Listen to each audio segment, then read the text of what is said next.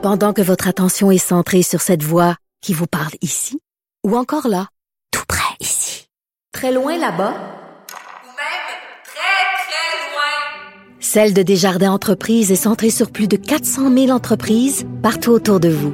Depuis plus de 120 ans, nos équipes dédiées accompagnent les entrepreneurs d'ici à chaque étape pour qu'ils puissent rester centrés sur ce qui compte, la croissance de leur entreprise.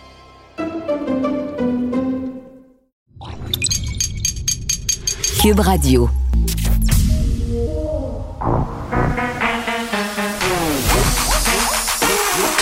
Elle a une opinion sur tous les sujets. Pour elle, toutes les questions peuvent être posées. Geneviève Peterson. Cube, Radio. Salut tout le monde, bienvenue à l'émission. C'est le jour J, ou devrait-on dire le jour D pour euh, déconfinement. C'est à 17h qu'on va apprendre de quoi se reconstituer notre destin. Évidemment, comme d'habitude, il y a des infos qui ont fuité dans les médias. Juste faire un petit tour là, de ça à quoi on s'attend. Puis je vous le dis tout de suite, j'aurai, fidèle à mon habitude, mon bol de chips au cornichon épicé pour hein, euh, voir venir euh, ces bottes. Ah, merci Sébastien. C'est ça. Arrête, non.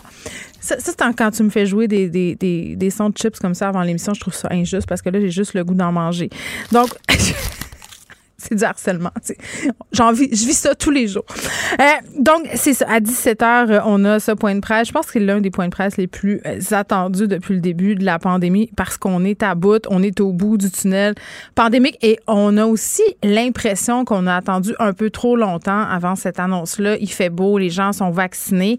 Euh, petit croche sur les vaccins, justement, l'engouement pour la prise de rendez-vous a tellement été grand dimanche et lundi là, que l'objectif de vacciner 75 des adultes québécois est maintenant atteint. Vous vous en souvenez, hier, Christian Dubé euh, disait ben ça se pourrait qu'on l'atteigne aujourd'hui, ce fameux 75% euh, Donc, c'est fait. Et là, la question qu'il va falloir se poser, à mon sens, dans les prochains jours, euh, lorsqu'on nous aura annoncé le plan de déconfinement, c'est est-ce qu'on pourrait pas, justement, euh, devancer les deuxièmes doses? Parce qu'on a quand même un espace assez grand entre les deux doses. Juste pour prendre mon exemple, moi, ma deuxième dose serait à la fin août, que- quelque chose comme le 18 août. Donc, ça fait presque quatre mois. C'est quand même euh, immense. Et là, on, apprend que le Canada va recevoir 9 millions de doses de Pfizer au mois de juillet prochain. Euh, ça, sent, ça sent quand même la deuxième dose qui va être devancée. Et si on a une deuxième dose, bien évidemment, on aura plus de liberté. Mais, hein, pour les libertés qui nous concernent maintenant, ce soir, euh, qui seront pas applicables maintenant, ça, c'est peut-être le bémol. Là, évidemment, ce que je vous dis, là, c'est ce qui a fuité. Les ficelles sont pas toutes rattachées encore. Ça se peut qu'il y ait des petites variations. Mais ce qu'on sait, là, c'est que les événements culturels sportifs seraient permis à l'extérieur. Donc, vraiment, là, si t'as une salle ou euh, extérieure, des installations extérieures où tu as des sièges numérotés, euh, des stades, par exemple, 250 spectateurs seraient permis. Il y a une affaire de cinéparc aussi, 400 voitures avec une distance de 2 mètres entre les véhicules. Bon, c'est un peu ridicule, là, dans mon livre à moi, quand tu es dans ton char. C'est pas comme si c'était dangereux, mais je comprends qu'on veut peut-être prévenir euh, le promenage, les gens qui vont peut-être euh, sortir de leur véhicule pour aller aux toilettes ou aller chercher de la bouffe. Euh, sinon, je comprends pas. Et pour le couvre-feu, parce que là, euh, depuis des semaines, on n'en plus du couvre-feu. Il fait 32 degrés dehors, les parcs sont pleins, il fait clair très, très tard. Et 9h30, c'est un peu tôt, si on se fie au nombre de cas. Euh, puis par ailleurs, aujourd'hui, on est encore euh, bon dans un chiffre qui est assez bas au niveau des cas, là, 549 nouveaux cas. Euh, on, est, on a beaucoup moins d'hospitalisation aussi. Il y a deux personnes quand même de plus aux soins intensifs, neuf décès malheureusement, mais on se maintient quand même assez bas au niveau des indices de positivité. Ça serait à compter du 28 mai qu'on laisserait tomber le couvre-feu et ça, yeah! Tu me fais faire des sauts. tu me fais faire des sauts. Euh, OK, à compter du, du 28 mai, donc on va euh, laisser tomber le couvre-feu à longueur, euh, à grandeur, pardon, du Québec. Donc je pense que c'est un peu tard. Honnêtement, je veux pas chialer puis être pisse vinaigre, là, mais ça, nous laisse encore 10 jours de discipline où on devra rentrer dès 21h30. Est-ce que est-ce que les gens vont vraiment suivre tout ça? Là, on sait que c'est quand même, puis je veux pas donner le mauvais exemple, mais c'est quand même facile de, prendre des petits trucs, puis hein, il y a eu des reportages là-dessus, là, d'un peu sauver la police. Moi, j'ai entendu dire ça. J'ai entendu que ça se faisait. Euh, les terrasses les restaurants, évidemment, là, puis j'en reparlerai plus tard avec Dany Saint-Pierre. Ça fait très, très longtemps qu'on attend une réouverture à ce niveau-là. Euh, on les appelle les restaurateurs, les tenanciers de bar, quasiment les victimes de la pandémie. Là. Des victimes collatérales, évidemment. Puis je dis ça sans aucune ironie. Là, ça fait très, très longtemps qu'ils sont fermés. C'est excessivement difficile. Est-ce que ça sera assez pour tous les établissements de rouvrir les terrasses? Je ne pense pas. Et qu'est-ce qui va se passer avec les bars? Ça, c'est une autre question. Euh, par rapport au rassemblement aussi à l'extérieur. on sait qu'on discute depuis quelques jours euh, de la possibilité de se voir dans les cours arrière. On verra euh, ce sera quoi les tenants et aboutissants tout ça. Là, ce serait possible quand même relativement assez euh, bientôt. Mais je reviens un peu à l'ouverture euh, des terrasses parce qu'on va parler euh, avec Olivier Primo. Ça sera à du 11 juin. Donc, ouverture des terrasses des bars en zone rouge, en zone orange. Ce qu'on permettrait, c'est deux adultes ou occupants d'une même résidence par table qui serait permis. bon, il va falloir gérer tout ça, bien évidemment, mais ce sont quand même des bonnes nouvelles. Olivier Primo, il est là. Salut, Olivier. Comment ça va?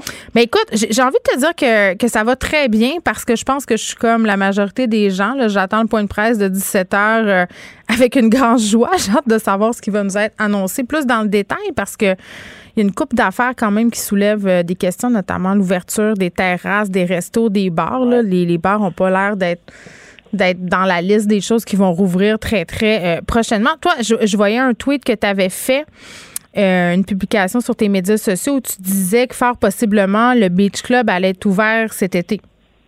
En fait, j'ai euh, j'ai mis le feu à la toile sans, sans, y penser tantôt. Tu sais, je suis habitué. Ça faisait longtemps que j'avais pas eu une petite... Euh, une petite controverse? Exactement. Ben là, c'est pas une controverse. Là. Non, non. Parce que là, c'est juste du positif en dessous de la publication, ce qui est contrairement. en fait, moi, je suis une terrasse parce que j'ai un permis d'alcool, mais 95% de mon, mon site est une plage, là, en fait, un petit peu publique, comme la plage d'Oka. Ouais. Fait que, techniquement, je peux ouvrir là, depuis, euh, depuis que depuis l'été, là, depuis qu'il fait beau, la plage d'Oka est ouverte, tous les parcs sont ouverts. Euh, c'est sûr que moi, en ce moment, le, le but, ma business, c'est pas de faire rentrer du monde puis que le monde consomme pas d'alcool puis rien de ça. Mon modèle d'affaires est pas là-dessus. Fait que c'est pour ça que je n'ouvre pas en ce moment. Mm-hmm. Mais c'est sûr qu'ils vont l'accepter avec les terrasses et j'en suis une. Et avec les distanciations, moi, je peux rentrer beaucoup, beaucoup de monde. Je peux faire un beau setup puis, euh, puis je vais le faire. Parce que là, à un moment donné, euh, les terrasses, j'en fais partie. L'année passée, c'était complètement différent parce que les rassemblements n'étaient pas, étaient pas permis pour ces trucs-là pour de ce genre de trucs-là, mais ça va l'être là, là. Fait que euh, j'ai bien hâte d'entendre à 17 h ce qui va se passer, mais j'ai eu une petite son de cloche déjà de la santé publique, puis je pense que euh, pour la Saint-Jean, je vais me faire une belle petite ouverture. Là, pas à, je pourrais pas à pleine capacité, c'est sûr. Je vais avoir des limitations, mais je vais le faire quand même. OK. Ben attends, là, j'ai plusieurs questions. Là, est-ce que euh, au Beach Club, tu as des places assises? Non. J'ai l'impression que c'est majoritairement debout que ça se passe. Ça, ça sera pas un enjeu? Ben, c'est ça. Moi, c'est parce que je peux tout modifier. Hein. Fait que j'ai des tables de pique-nique, j'ai des chaises, j'ai, je suis équipé pour faire du corpo aussi. Fait que s'il faut que les gens réservent une table ou à deux ou peu importe, je vais en installer, j'en ai. Fait que, tu sais, je suis vraiment... Euh, je suis installé pour recevoir toutes sortes d'événements, fait que je vais m'ajuster à 100 ouais. Bon, là, après ça, tu sais, puis je veux pas qu'on se stine là-dessus, mais là, les parcs, c'est la folie depuis un mois, fait puis il n'y a aucun ticket, il n'y a aucun contrôle qui se dit là, fait je vois vraiment pas la santé publique nous dire euh, non, vous avez pas le droit quand c'est légal partout. Ouais. Fait que, euh, ben attends, euh, je vais reprendre un argument que que, que fait Rémi-Pierre Paquin, euh, qui est comédien sur ses médias sociaux, là, parlait notamment euh, des terrasses, puis il faisait le parallèle avec les parcs. Je pense qu'on a raison de dire qu'en ce moment, dans les parcs, même s'il y a de la présence policière, puis parfois même des agents de sécurité qui sont engagés, c'est quand même grosso modo assez le feu for all. Je veux dire, euh, on, ben, a vu des images. Ben, ben c'est ça. Toi, quand même, au Beach Club, tu as la possibilité d'engager de la sécurité. Ces gens-là, évidemment, vont, vont j'imagine, veiller à ce que les mesures sanitaires et la distanciation soient maintenues, mais il y a quelque chose qui s'appelle l'alcool, euh, la consommation de drogue aussi, là, ça arrive, faut pas se mettre la tête dans le sable. Euh, les gens sous, les gens gelés, c'est moins discipliné. J'ai l'impression que ça va être quand même pas mal de gestion parce que les, gens vont avoir peut-être aussi beaucoup le cabin fever. ça va être, euh, je pense que ça va être quelque chose. À 100% mais tu sais, en même temps, la joke là, sur les médias sociaux depuis deux semaines, il y a des centaines de personnes qui me taguent à toutes les fins de semaine au parc Jarry, puis ils taguent Beach Club. Ouais. Fait que, tu sais, je veux dire, c'est ma clientèle est là. Ouais. Euh, puis c'est le free for all parce qu'il n'y a pas de, tu sais, les, les, les, forces de police là, c'est pas leur leur mandat d'aller euh, faire ce genre de truc là. Tandis que moi, c'est un terrain privé clôturé. Euh, si, tu si respectes pas les lois, ben je fais juste te sortir. Là, mm. sortir quelqu'un d'un parc public, c'est très compliqué, là, surtout en ce moment. Là.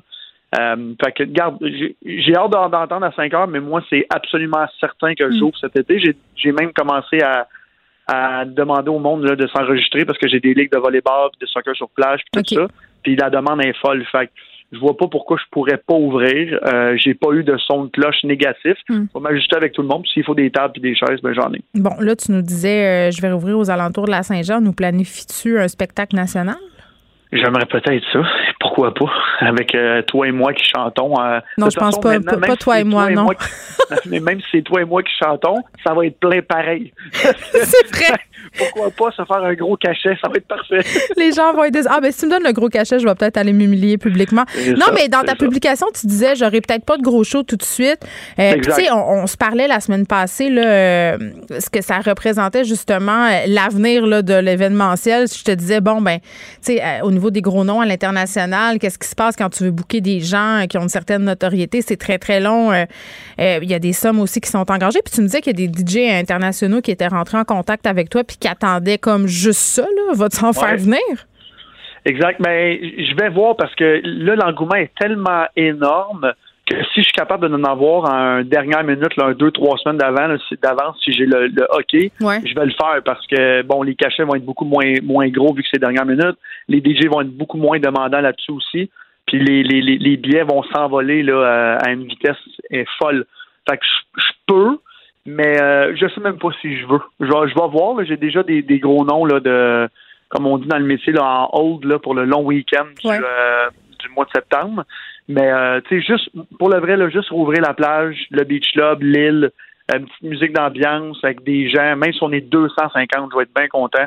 Juste pour euh, c'est ça, juste pour l'ouvrir puis passer une, belle été. Tu sais, l'année passée, j'ai fait quelques parties privées, on avait le droit à 50 et moins. Ouais. Euh, fait que je l'avais loué une coupe de fois, puis ça a été euh, j'en ai refusé plein parce que j'avais plus de j'avais plus de place. Hmm. Mais là, cette année, si on peut être plus puis encore une fois, je vais quand même challenger tout le monde qui nous écoute comment on peut m'empêcher d'ouvrir, moi, à l'extérieur, une place grosse comme ça avec la sécurité quand les parcs sont ouverts à tout le monde, puis le monde, il s'habille comme si au Beach Club, comme c'est complètement illogique. Fait que euh, j'appréhende ça. On s'est fait, on a commencé à se faire vacciner. Tout doit être beau au mois d'août. Hmm. Fait que euh, je nous souhaite un, un, beau fin, une belle fin d'été. Ben oui, puis c'est vrai que ça serait légèrement incohérent là, de pas te permettre d'ouvrir. Mais moi, je suis jamais allée. Je, je sais pas de quoi ça a l'air. Je suis jamais allée au Beach Club de ma Sainte-Vie. Ouais, peut-être que tu viens pas de m'attirer en me disant que je possiblement serais appelée à chanter. Mais c'est clair qu'en ce moment, euh, je te dirais que n'importe quelle activité, je la prendrais, Olivier. Voilà. On va te souhaiter. oui, vas-y que ce que j'aime, c'est inviter des gens comme toi qui qui seraient jamais venus au Beach Club. Si on se connaissait pas, tu vas adorer ton expérience. Tu vas mm. même me dire pendant les shows, je pensais pas que c'était comme ça. Les gens plein de préjugés là, comme moi. Et voilà, et voilà. ben non, je le sais que c'est ça a l'air bien belle fun le Beach Club. je suis tes stories. Puis de toute façon, rendu là pour vrai, euh, tu me dirais euh, viens t'asseoir sur un gazon puis je vais te faire jouer quand je serais je serais vraiment très willing. OK, on va te souhaiter bonne chance euh, Olivier Primo, on sera à l'écoute pour savoir qu'est-ce qui va se passer aux alentours de 17h. Merci. OK, bye. Bonne journée. Geneviève Peterson. Une animatrice pas comme les autres. Cube Radio. Nicole Gibault est là. Salut Nicole. Bonjour Geneviève. Bon, euh, on commence euh, avec une nouvelle euh, quand même qui est très très triste. Un autre féminicide au Québec, une femme de 36 ans qui aurait été tuée par son conjoint par arme blanche. ça s'est passé cette nuit dans le secteur Côte-Saint-Luc. C'est à c'est à Montréal. et on est devant un onzième féminicide. On serait parce que bon, évidemment tout ça est encore au conditionnel et on ne connaît pas beaucoup de détails sur ce qui s'est passé. Mais ça demeure évidemment toujours une triste nouvelle d'apprendre qu'il y a une femme qui est décédée dans des conditions violentes. Oui, ben c'est toujours le cas. C'est pour ça qu'on active mm. énormément de programmes. On débloque énormément d'argent. Mm. On essaie de mobiliser le plus de personnes possible, resserrer les filets de sécurité, mais malheureusement, euh, ça va, ça va, ça ben, arriver probablement. Euh, et on espère d'être capable d'essayer de détecter ici euh, ou d'essayer de voir dans l'enquête hmm. qu'est-ce qui aurait pu ou pas être fait. Je sais pas s'il y avait des enfants, j'ose espérer. Oui, il y avait deux enfants, dont un bébé qui se trouvait dans le logement au moment des faits. Alors, on, serait rendu à 27. Si c'est le cas, là, avec un grand S, on serait rendu à 27 orphelins de mère, au moins. Là. Ben oui, c'est terrible. Puis cette semaine, on annonçait quand même l'injection d'une importante somme pour des unités de ben logement, pour des maisons d'hébergement, euh, de, de, comment on appelle ça, les maisons d'hébergement pour, pour les femmes qui sont le plus à risque d'être assassinées là, pour la violence post-séparation, parce que c'est souvent là que ça se produit. Euh, le contrôle, etc. Donc, je pense qu'on va s'en reparler. Oui, les maisons d'hébergement de deuxième instance là, qui sont plus que nécessaires euh, en ce moment. OK, on se parle d'un juge qui se voit reprocher plusieurs propos ben déplacés. Puis là, Nicole, je vais être curieuse de t'entendre là-dessus. OK, on parle d'un juge de la Cour supérieure du Québec euh, qui fait face à la discipline de ses collègues magistrats. Là, vraiment, conseil de discipline. Il aurait fait des blagues douteuses en cours lors des dernières années, aurait tenu aussi des propos hors contexte.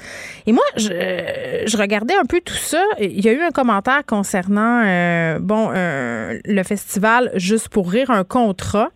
Il aurait dit votre client n'est pas accusé d'agression sexuelle encore, euh, une espèce de mauvaise blague que j'ai trouvé assez déplacée moi-même. Mais pour le reste des choses qui lui sont reprochées, je regardais ça puis je me disais mais c'est pas c'est pas si pire. Ben, j'avais de la misère à comprendre. Non, ben je suis d'accord. J'ai lu quand j'ai lu l'article, mais je suis allée voir les 12 pages d'enquête. C'est ça. Ben, c'est pour ça là. Un peu, là. Je suis un petit peu curieuse. Je suis allée voir les 12 pages de l'enquête, tout ça à quoi? Ça ne veut pas dire que tout va être retenu. Évidemment, là, je pense qu'il y a une gradation. Il y a certains propos. Moi aussi, j'ai eu la même impression. Ben, écoute, peut-être qu'on l'a. Bon, on verra, là, parce qu'il y a beaucoup de détails euh, qui sont révélés dans cette enquête-là, que j'ai trouvé, là, alors c'est pas secret, là, euh, par euh, le Conseil de la magistrature, et qui révèlent certains événements. Puis c'est assez perturbant quand on met un peu plus de chair à l'os que juste ces phrases-là. Maintenant, il y a des phrases là-dedans, puis il y a des propos, puis il y a des attitudes qui, à mon avis, je comprends très bien. Parce qu'il faut jamais oublier qu'il y a des plaintes. Ensuite, euh, on délègue euh, des, des, des, enquêtes. On fait une enquête et on va suggérer ou non là euh, certains certains modes de discipline et ou bon au pire destitution. Mais c'est vraiment fait avec rigueur parce qu'on n'a pas le choix.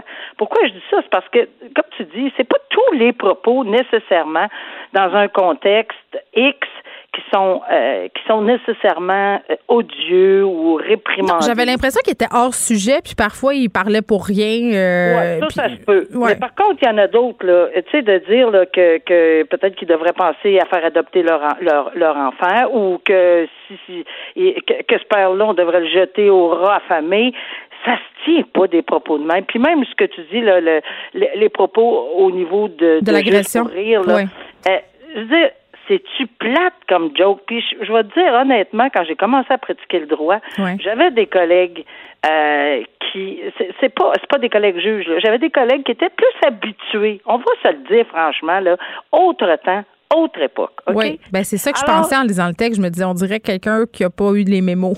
mais il y en a, il a pas eu les mémos, mais il y a surtout pas, euh, là, je veux pas le taxer lui personnellement, mais il y a des gens qui manquent de contact avec la réalité et l'évolution.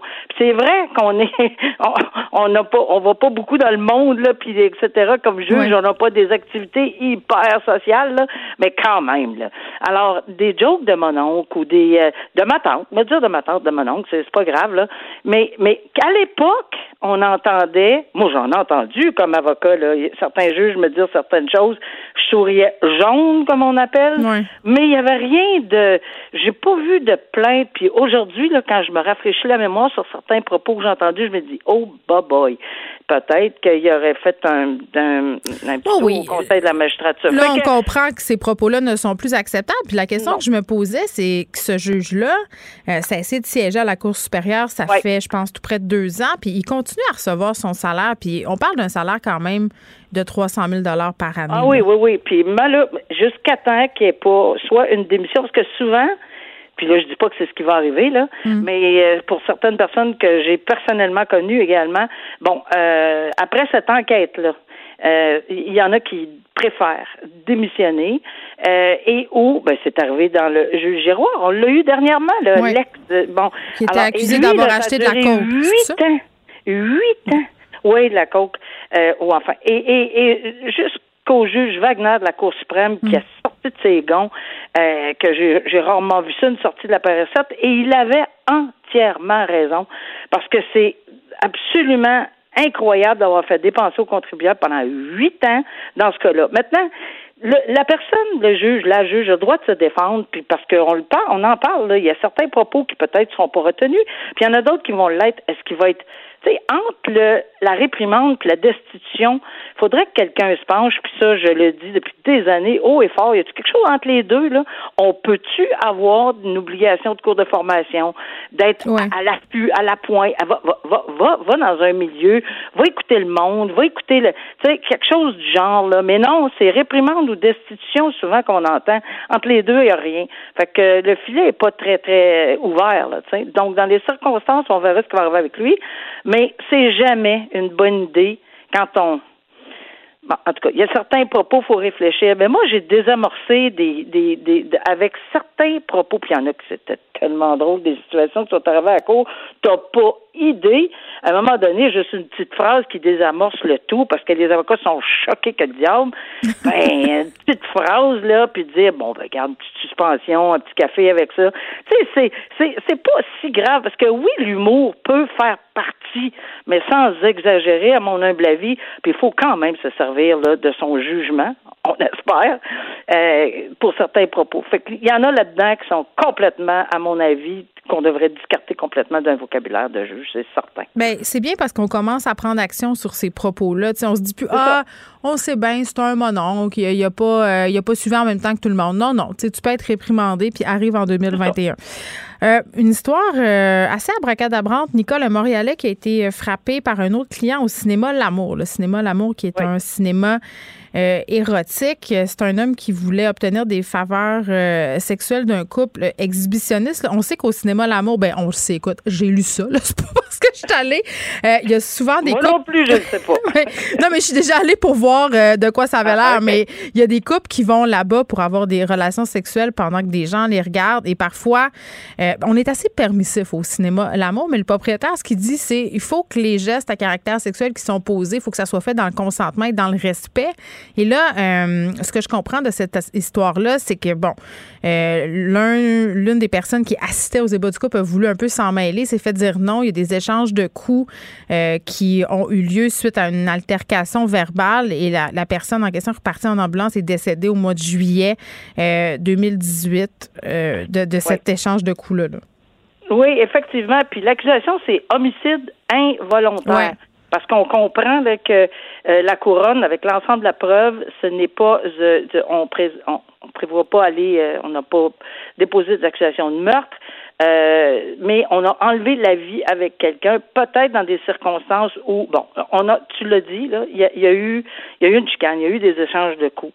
Maintenant, un échange de coups volontaire entre deux personnes, oui, c'est permis, sauf que personne, c'est prévu dans le code criminel, mm-hmm. on ne peut pas accepter de blessures euh, corporelles sévères ou encore même pas la mort. Tu sais, un combat là, euh, on peut pas accepter la mort non plus. Tu sais, c'est pas dans un combat. On peut volontairement s'échanger des des coups, mais euh, on ne peut pas accepter, parce que c'est une question d'acceptation, mm. de soit se faire blesser, mutiler ou de ou d'en perdre la vie. Ici, peut-être qu'on va, je dis bien peut-être avec un grand P, là, euh, qu'il y avait peut-être l'application de, de, de, légitime défense, peut-être un a porté un coup, mais ce que j'ai trouvé assez euh, inusité là-dedans, c'est que il y avait certaines personnes, il y avait un attroupement. Alors, toi, toi, mhm. toi, toi, toi, cette personne-là, il pouvait, pouvait regarder, mais pas lui. On ne sait pas pourquoi.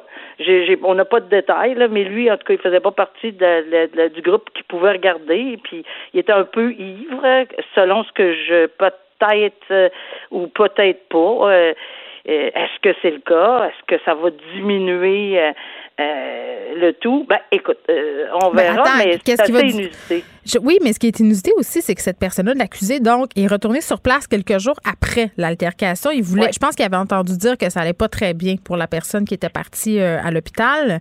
Euh, c'est sûr que ben, c'est ça, mais il a compris que la personne était dans un état euh, critique, mais il n'est pas allé voir les policiers. Là. Il a été arrêté des mois plus tard parce qu'il avait un mandat d'arrêt. Donc ça, ça paraît ben, un peu mal, quatre mois plus tard. C'est sûr que c'est ce qu'on appelle souvent la conscience coupable, mais elle peut être expliquée. Ça veut dire quoi, énorme. La conscience coupable, c'est qu'on se sent responsable, puis on, on, veut pas, on veut pas en parler, on veut pas en parler à la police. Par contre, il y a mm-hmm. le, la, la, partie opposée qui est une anxiété épouvantable, qui, qui j'ai tellement peur, j'ai tellement peur, je sais tellement pas quoi dire, mm. Euh, c'est pour ça que je peux aller le dire. Alors ça aussi, là, tu sais, il faut un équilibre entre les deux.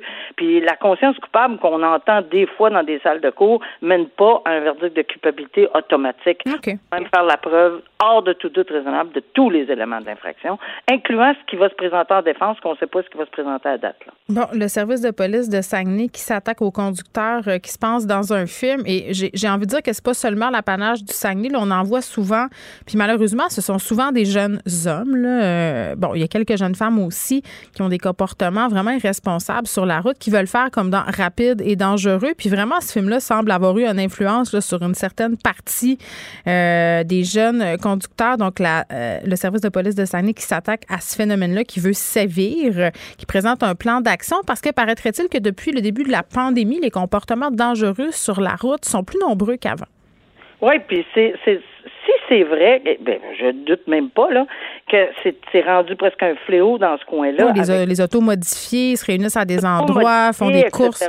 Exactement, des courses de rue, etc. Ben, c'est la sécurité non seulement des personnes qui sont totalement irresponsables dans des conditions comme ça, mais mais aussi de la, de la population. De la, tu sais, ça veut pas dire qu'il y aura pas quelqu'un quelque part qui va pas passer. Là, ils font pas tout ça dans des stationnements privés. Là. Alors, si, au contraire. Alors, je pense qu'on a. Mais ce que j'ai fait quelques recherches depuis ouais. puis je, je pense qu'on on appelait ça du tuning, mais maintenant euh, on essaie de dire que c'est de la personnalisation là, de, de véhicules, puis on va tempérer les véhicules, c'est-à-dire on les met moins clash, on les met, les met moins en évidence justement parce qu'on sait qu'on se fait courir après maintenant. Parce que on est, victime entre guillemets de profilage. C'est sûr que si les policiers vont passer une voiture euh, modifiée, ben, ça l'attention. On veut pas ça là. On veut pas que ça soit euh, un, un guet-apens pour ça. Alors, euh, mais, mais c'est sûr que la sécurité publique devrait et doit passer avant tout dans les circonstances. Et ici, ben, je pense que c'est une action euh, qu'on doit saluer parce que c'est sûr que ça peut causer de sérieux et de graves problèmes hmm. sur les routes. Ouais, ben moi j'ai jamais compris ça les gens qui modifient leur véhicule puis qui essayent d'aller vite là, je, je, je comprends pas c'est quoi ce trip là, j'ai pas ça en moi. Mais moi non plus. Je trouve tellement en plus que c'est une nuisance, le bruit dans le voisinage, les motos modifiées qui passent, puis la plupart du temps se font pas intercepter par les policiers, mais c'est vraiment, j'ai l'air d'une madame de Saint-Lambert qui se plaint du bruit, là, mais c'est quand même ben, désagréable. Ça existe partout. Moi, oui. je demeure en face d'une rivière et il y a des bateaux turbo, là. Ah, c'est terrible. Qui nous réveillent en oui. plein milieu de la nuit à 3 heures du matin, puis qu'on peut entendre à je sais pas combien de kilomètres euh, puis il n'y a personne qui fait rien. ça fait des années que ça existe, le bruit. On dirait que ces gens-là n'ont aucune conscience sociale. Mais je comprends pas comment tu peux triper sur un bruit de moteur, Nicole. Mais, mais ça, c'est oh, moi. Non. non, non. OK. Voilà. On reste au Saguenay. L'individu, ah, oui? Euh, oui. mais c'est un peu drôle. Euh, Quelqu'un qui est rentré par infraction dans la boulangerie du Royaume, ça, c'est à, à Jonquière. Boulangerie éponyme, là, je dois le dire. Là, ils font de la bonne brioche, là, pour la petite histoire. est rentré pendant la nuit dans la, la boulangerie. Donc, il s'est caché euh, si je comprends bien, là, dans la laveuse d'un appartement à quelques rues là parce qu'il s'est fait pogner. Oui, effectivement. Puis j'ai trouvé ça cocasse. Oui, il était blessé quand même, il faut pas rire. Eh oui, non, mais je comprends qu'il était blessé. C'était pas la meilleure idée. C'était pas la meilleure idée. Puis moi, à chaque fois, quand on me l'a raconté, je disais, ah, OK, on l'a retrouvé par son ADN. Non, attends. On l'a retrouvé par... Non, attends. Ben non, on l'a retrouvé par ses traces. Oui. Des traces de sang. Puis c'est sûr que c'est inquiétant là, quand tu saignes à ce point-là. Mm -hmm. mais, mais, mais au lieu de se rendre à l'hôpital, peut-être penser à sa propre vie, parce que saigner comme ça, ça n'a aucun Il s'était blessé à une main il laisse la trace complète jusqu'à un appartement. Puis là, non seulement dans l'appartement, il se cache pas dans le garde-robe, là. Il se cache en petite boule dans la laveuse euh, à linge. C'est quelque chose. Mais moi, j'en ai vu des cas comme ça. Écoute, j'étais obligée de sortir de la salle de cours. T'avais le goût de rire? Ben, ça n'a pas de bon sens, non, mais c'est parce que c'est des, des, des choses. Tu sais, je donne un exemple. Il y a un individu qui était. On n'avait presque pas de preuves contre lui, absolument rien. Et, et le policier, on lui pose la question suivante euh, Est-ce que vous avez d'autres choses à ajouter?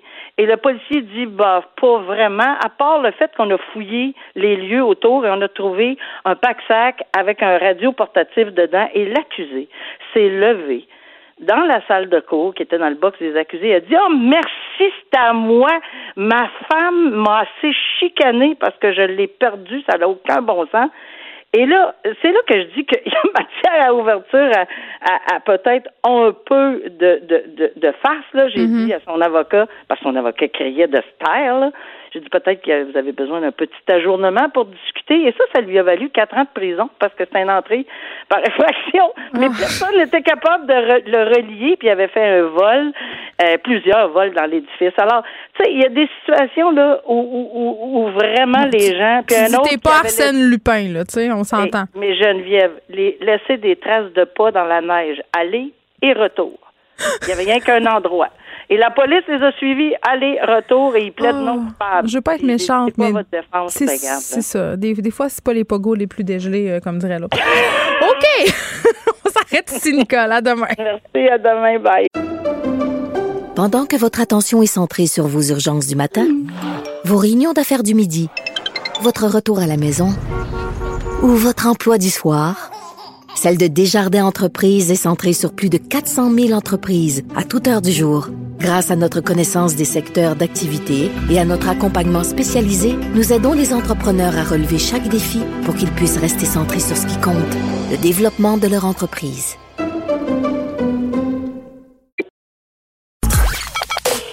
Joignez-vous à la discussion. Appelez ou textez le 187 Cube Radio 1877 827 2346. Hello. Bon, les propriétaires de chalets qui doivent euh, espérer avoir des précisions sur ce qui sera possible ou non cet été. Bon, évidemment, on attend euh, tout le monde euh, ce point de presse à 17h qu'on va diffuser, bien entendu, ici à Cube Radio. Mais on le sait, les chalets sont très, très populaires depuis le début de la pandémie. Le marché des chalets est en explosion, tant au niveau de la location que les achats. Est-ce que c'est encore possible cet été de louer et dans quelles conditions on va pouvoir le faire? Puis on a eu toutes des histoires aussi de saccage de chalets de partir dans des chalets. On va parler de tout ça avec Martine Watt, qui est responsable du développement des affaires à Sommet Charlevoix. Madame Watt, bonjour. Bonjour. Bon, là, euh, est-ce que, premièrement, vous avez des appréhensions sur ce qui sera ou pas annoncé aux alentours euh, de 17 heures? Parce que ça va impacter quand même euh, votre saison? Oui, en fait, des appréhensions, non. Ce qu'on souhaite, c'est une, une grande clarté. Oui. éviter de vivre ce qu'on a vécu dans, dans, les derniers mois puis dans la dernière année, c'est-à-dire euh, des règles claires, faciles à comprendre, puis surtout faciles pour nous à expliquer à la clientèle et à surveiller, euh, ce qui n'était pas nécessairement le cas. On souhaite aussi une grande prudence. Là, on voudrait pas non plus, bien qu'on souhaite, on voudrait pas voir un déconfinement rapide euh, sans, mm. sans autres mesures, puis qu'on se retrouve encore à être confiné. Là. Financièrement, ce serait bon à très court terme, mais socialement, je pense qu'on veut tous être raisonnables. Oui, quand vous me parlez de situations difficiles à contrôler ou difficiles à surveiller, de règles pas claires, pouvez-vous me donner des exemples particuliers de ce que vous avez vécu euh, cet hiver puis l'été passé? Ben, on a vécu, après la fermeture complète, puis l'interdiction de louer des chalets, il y a eu une ouverture l'été passé où là, on parlait de 10 personnes, trois familles, deux bulles. Euh, ben là, évidemment, euh, nous, on n'est pas la police. Et puis les gens qui louent un chalet, euh, ils donnent leur carte de crédit, puis c'est à peu près tout. Donc, ça a été très compliqué. Et c'était pas à nous de le faire. C'était pas à la police non plus, je crois. Là, de rentrer dans un chalet puis de dire s'il y a quatre familles, c'est laquelle qui est la quatrième qui doit quitter. Euh, c'est qui qui a pas d'affaires là? C'était très compliqué. Puis c'était compliqué à expliquer aussi. Quelqu'un de l'Ontario, est-ce que la frontière elle est fermée ou non? Non, mm. c'était non recommandé mais permis. Donc, euh, si les mesures sont claires, généralement, et nous, on peut en témoigner, là, après 4500 réservations là, dans la dernière année, les gens respectent de façon générale les mesures, en autant qu'elles sont comprises, bien sûr. Là, est-ce que tout est réservé pour cet été? Pas tout, mais je vous dirais qu'on est en on est en avance des, des années passées, ça c'est certain. Euh, les gens sont conscients que les soit que les frontières ne rouvriront pas ou euh, même si elles ouvrent, sont pas nécessairement intéressés de s'en aller, surtout pas aux États-Unis là, euh, qui viennent tout juste de dire parfait, plus de masque, plus rien, tout est beau. Alors je pense que les gens vont voyager au Québec. Ils ont apprécié voyager au Québec l'an dernier aussi, donc ils mm. reviennent. Il reste encore de la place, mais c'est sûr qu'après les annonces de ce soir là, on, on s'attend très occupé cette nuit. oui, ben il y aura assurément beaucoup de réservations, mais à ce chapitre-là, est-ce que vous avez augmenté vos prix? Non. Pour nous, on n'a pas augmenté les prix. Ça avait été fait juste avant la pandémie. Euh, ça augmente en fonction de la saison. Mais on n'a pas euh, on n'a pas profité. Mais il faut dire que chez nous, c'est déjà plus cher que la moyenne, là, parce qu'on a des installations récréo-touristiques gratuites.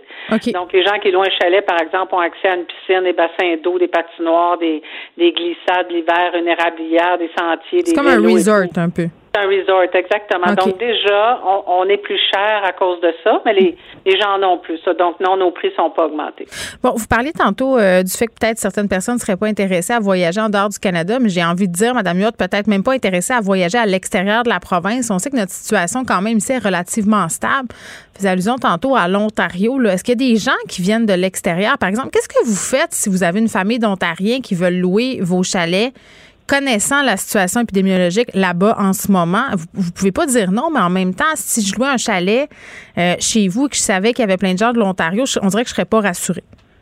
Mais encore, je vous dirais, dans la mesure où là, l'Ontario, présentement, ce n'est pas recommandé, puis c'est même interdit, je crois, de, de, sortir de la province, c'est sûr que nous, on est au courant, puis on va dire non. Mais quelqu'un qui veut tricher, c'est un peu ce qu'on disait. C'est dommage. la location de chalet a passé pour le, le, gros méchant l'année passée, mais quelqu'un qui veut tricher, il va tricher autant au restaurant qu'il va tricher en, réservant chez nous en ne disant pas qu'il vient de l'Ontario. Puis moi, j'ai pas de contrôle là-dessus. Là. Si sa belle-mère vit en Outaouais, puis il a son adresse, puis il réserve avec son nom et son mm. adresse, euh, j'y peux rien. Mais généralement, les gens respectent. Ben, je pense qu'on peut, on peut se dire ça, là, Madame Huot. On est un peu tanné, justement, de souligner les personnes euh, qui ne suivent pas les règles sanitaires. moi, je veux qu'on qu'on insiste pour dire que la plupart des gens, là, ils savent vivre, ils se conforment aux règles sanitaires, ils veulent pas se faire pogner par la police, ils ont pas envie d'avoir du trouble. Euh, donc, ils, font bien les affaires parce que là, je, veux qu'on se parle des propriétaires de chalets qui se font saccager leur propriété par des locataires euh, qui sont pognés avec des parties de 50, 60 personnes. Euh, ça fait la manchette dans les médias, c'est impressionnant, mais, mais c'est pas la majorité. Ben oui. Nous, on a des données probantes, là. Ça ouais, passe, là. 4500 réservations pendant la, pandémie. On a procédé à trois expulsions, euh, dont pas des 25-30 personnes, là, des gens qui avaient plus que ce qui était permis, donc soit deux bulles ou donc on n'était pas là comme ce qui a été vu dans les journaux en fin de semaine, mais c'est trois expulsions sur 4500, aucune éclosion, aucun cas de COVID rapporté dans, nos, dans tous nos chalets. Donc, non, c'est pas là que ça se passe, ça c'est certain. C'est toujours une minorité, malheureusement, c'est eux qui ont qui ont l'espace dans les médias. C'est dommage, mais c'est vraiment une minorité. Ben oui, puis en même temps, j'ai envie de vous dire, vous, vous êtes un, grand groupe, vous êtes habitué de planifier tout ça. C'est sûr que si moi je loue mon chalet, par exemple, à, des particuliers, je, je, suis une personne qui décide, euh, bon, d'ouvrir les portes pour des inconnus, je m'expose, en tout cas, à mon sens, à plus de risques parce que je suis pas habituée, parce que peut-être que je vérifie pas les infos, que je demande pas de dépôt. Y a, les gens qui se font avoir, souvent, ce sont des particuliers qui qui se méfient pas.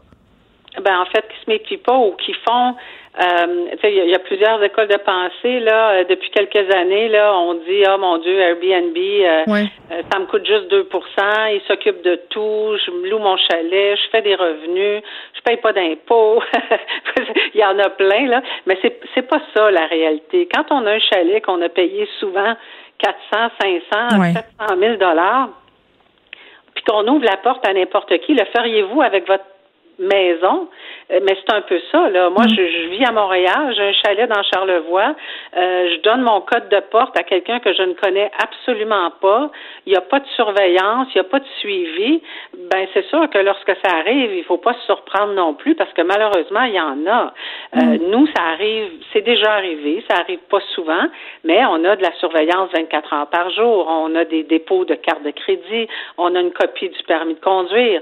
sais, on a déjà été témoin dans un procès de quelqu'un qui est venu se cacher dans un chalet puis qui a fait des grabuges. On a réussi à travailler avec les enquêteurs jusqu'à une accusation puis un remboursement. Mais c'est louer un chalet, on a une certaine responsabilité aussi en tant que propriétaire. Mm. On peut pas juste laisser aller des inconnus comme ça. Ça prend une structure. Bon, j'ai entendu dire, euh, Madame Huot, que les, les gens qui travaillent dans l'industrie de la pornographie profitaient de la pandémie pour faire des tournages porno dans des chalets. Ben, en fait, il y a eu malheureusement là euh, dans notre région, en tout cas là, on a eu des producteurs probablement parce que les mesures sanitaires à respecter à Montréal étaient trop compliquées pour tourner un film pornographique. Oui, on s'entend qu'il n'y a pas beaucoup de distanciation. Voilà. Alors, on a eu une petite vague là euh, au, printemps, là, puis dans le courant de l'hiver, où des gens louaient les chalets. Mais encore là, pour nous, c'était assez facile de, de faire deux plus deux. Là. Tu sais, les gens louent un chalet, ils sont trois personnes, mais ils louent un chalet qui peut en contenir quinze.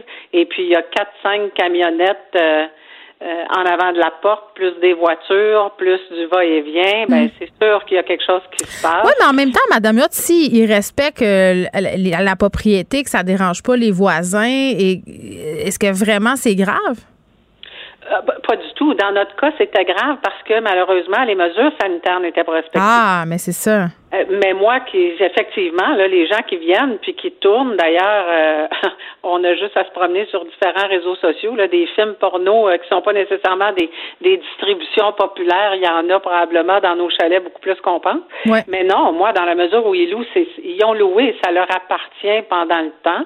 Puis c'est pas parce que ce sont des producteurs de, de porno qui vont faire des grabuges non plus. Exact.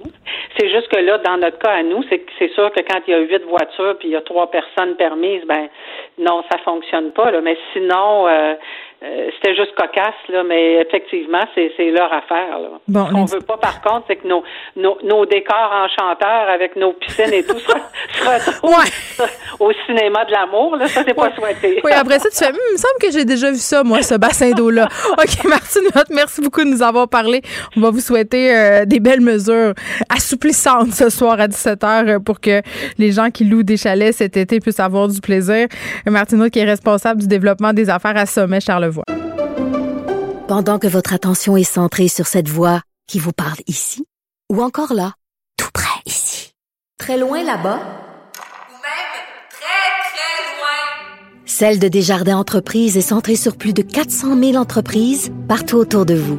Depuis plus de 120 ans, nos équipes dédiées accompagnent les entrepreneurs d'ici à chaque étape pour qu'ils puissent rester centrés sur ce qui compte, la croissance de leur entreprise.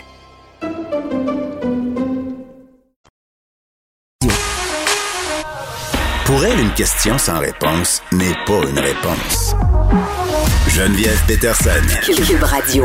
15 experts en santé publique qui signent ce matin une lettre demandant au gouvernement de mettre à disposition du public des tests rapides à domicile pour permettre un déconfinement plus sécuritaire. On parle avec l'une des signataires de la lettre, Dr Nathalie Granvaux, qui est prof à la faculté de médecine de l'Université de Montréal et co-directrice du réseau québécois COVID-Pandémie. Dr Granvaux, bonjour.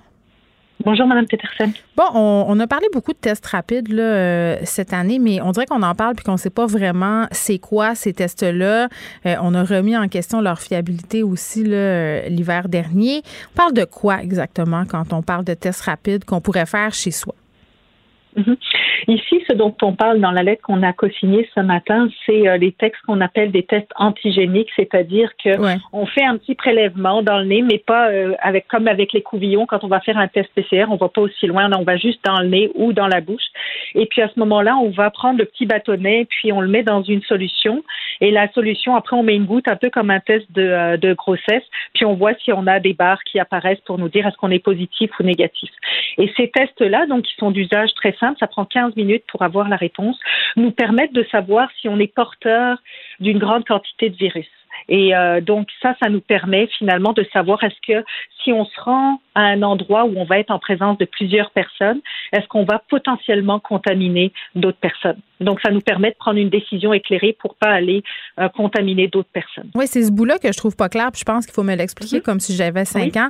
Euh, ce que je comprends, c'est que le, test rapide, il, va détecter une personne qui est ce qu'on appelle un super propagateur, c'est-à-dire qu'il y a des, qu'il y a vraiment une chance de contaminer d'autres gens, mais il détecte pas la maladie en tant que telle. C'est moi qui qui comprends pas, c'est ça? Non, vous comprenez très bien. Euh, vous comprenez très bien. En fait, il y a une très grande différence entre les tests PCR où on veut faire du dépistage de personnes malades ou porteuses saines, euh, c'est-à-dire asymptomatiques. Et ici, en fait, on veut pas, on, ne captera pas toutes les personnes positives. Ça, il faut le savoir avec ces tests-là. La, la, sensibilité est pas assez forte. Elle, on va détecter si une personne a dans son dans son nez, dans sa gorge, suffisamment de particules pour être contagieux et pouvoir donner le virus à une autre personne. C'est ça qu'on veut faire avec ces tests-là et empêcher que ces personnes. Je vais vous prendre un exemple qui qui est tellement flagrant par rapport à ça, c'est le gym à Québec. Quand on regarde, on a une personne qui est allée, qui était qui était ce qu'on appelle un super propagateur, donc probablement avait beaucoup de particules virales dans son nez, mhm. et s'est retrouvé finalement à contaminer tellement de personnes dans son gym. Et on a vu la conséquence pour l'ensemble de la capitale nationale qui s'est retrouvée de nouveau en zone rouge. On a fermé les écoles à cause de ça. Euh, pour alors qu'on aurait pu, si cette personne-là avait été testée à l'entrée de son gym en 15 minutes, cette personne-là, on l'aurait pas laissé rentrer. On lui aurait dit, regarde, tu as une quarantaine à faire ou va faire un test PCR, vérifier, en tout cas un suivi à faire. Et on n'aurait pas eu toutes ces conséquences-là et on aurait pu s'éviter ça. Puis, on en a en grande quantité des tests rapides. Ah, oui, euh, on en a en grande quantité. Ils sont utilisés dans d'autres provinces. Euh, ça, ça commence en France, ils sont disponibles dans les pharmacies. Ils sont euh, au, UK, ils sont même donnés à la population gratuitement. Puis on demande à la population de se tester deux fois par semaine par rapport à ça, ce qui leur permet d'avoir un déconfinement. Tout le monde ici se dit, oui, mais regardez, au Royaume-Uni, ils ont la même situation épidémiologique, ils ont le même taux de vaccination, mm. puis leurs terrasses sont ouvertes, les pubs sont ouverts, mais ils se testent, eux, dans la semaine. Ils ont ben. cet outil en plus. Écoutez, ça serait, en tout cas, à mon sens, une excellente idée de les utiliser, ces tests-là, parce que euh, j'imagine, là, je sais pas si je veux rendre visite, par exemple, euh, à ma mère ou à quelqu'un d'autre, ou si je veux me pointer dans un restaurant, vous l'avez dit au gym, on fait ce test-là, même qu'au restaurant, ils pourraient offrir l'apéro et le test. Tu prends ton apéro pendant que tu attends. C'est Benoît Dutrisac qui disait ça ce matin, puis je trouvais ça drôle. Euh, mais, mais ce serait une, bonne façon de, se rassurer un peu tout le monde, là, puis de, se dire, parce que imagine, si tu vas dans un endroit, puis tu es, un super propagateur, puis tu le sais pas, puis qu'après ça, tu te rends compte que tu as contaminé plein de gens, je veux dire, ça doit être épouvantable à vivre aussi. Là. On peut éviter des situations comme ça. Absolument. Puis en même temps, tout le monde, on en parle beaucoup, tout le monde veut recommencer à voir ses proches. Puis on est tous là, oui, mais je veux pas avoir la responsabilité de, de contaminer mes parents, même s'ils ben ils ont eu une dose de vaccin pour l'instant. On sait qu'ils sont pas, on n'est pas complètement protégés. Donc avec ça, on pourrait se rassurer, être sûr qu'on n'a hmm. qu'on n'a pas, euh, en tout cas, des quantités importantes, qu'on va pas contaminer tout le monde. Donc ça nous donnerait, je veux dire, tout seul, ça suffit pas, mais dans le contexte de tous les autres outils qu'on a en place, de la vaccination qui augmente, on le voit, les premières doses, ça avance très bien. Tout ça, ça donnerait un complément qui nous permettrait d'avoir un déconfinement plus sûr et euh, qui serait dans la durée plutôt que d'avoir un événement, une grosse éclosion qui va nous ramener en arrière encore une fois. Ça, je pense que ça pourrait vraiment aider. Là, bien évidemment, on, on attend de voir ce sera quoi les réelles annonces hein, à 17 heures. Là, ce qu'on sait pour l'instant, ce qui, a, ce qui a coulé dans les médias, c'est qu'on rouvrirait les terrasses, que le couvre-feu serait aboli à compter du 28. Euh, le centre Bell même, même si j'ai l'impression qu'on prend un peu la température de l'eau à ce chapitre-là pour voir un peu euh, ce que les gens vont en penser. Mais est-ce que vous croyez qu'on va trop vite dans le déconfinement? Si c'est bel et bien ça qui se passe, est-ce qu'à votre sens, euh, c'est correct ou on devrait être plus prudent? Si on est sur tout ce qui est activité extérieure, je suis assez confortable euh, au compte tenu de la situation épidémiologique, de la vaccination et de tous les autres paramètres. Je suis assez confortable avec euh, toutes les activités extérieures, mm. incluant les terrasses. Je pense que c'est euh, on, on, est on est arrivé à cette étape-là. Pour tout ce qui est intérieur et en particulier le Centre Bell, euh, par contre, il y a eu beaucoup de documentation sur l'effet dans les patinoires, la chaleur, et les aérosols sont pas répartis de la même façon qu'à l'extérieur, etc.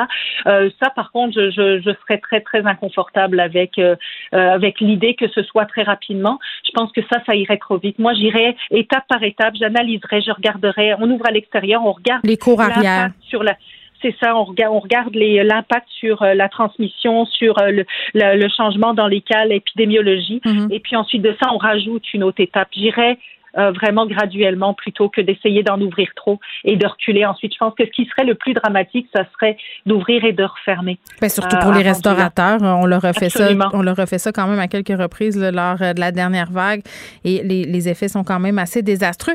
Là, on se parle de la vaccination, docteur Granvaux, on a atteint 75% des adultes qui ont reçu une première dose hier. la réponse a vraiment été formidable. je pense qu'il faut le dire, ce qui concerne la vaccination. Euh, là, on, a appris qu'on allait recevoir aussi beaucoup de doses de Pfizer, là, 9 millions euh, au mois de juillet.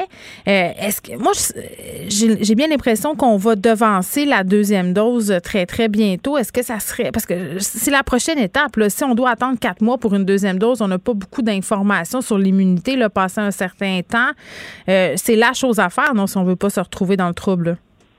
suis absolument favorable à ça. Si on n'a pas de euh, le NACI et le CIQ, donc le Comité d'immunisation du Québec, avait recommandé de décaler la deuxième dose euh, en période de, de, de, de on est en pénurie, dans le nombre de doses. Oui, en mhm. pénurie, c'est le mot que je cherchais, merci.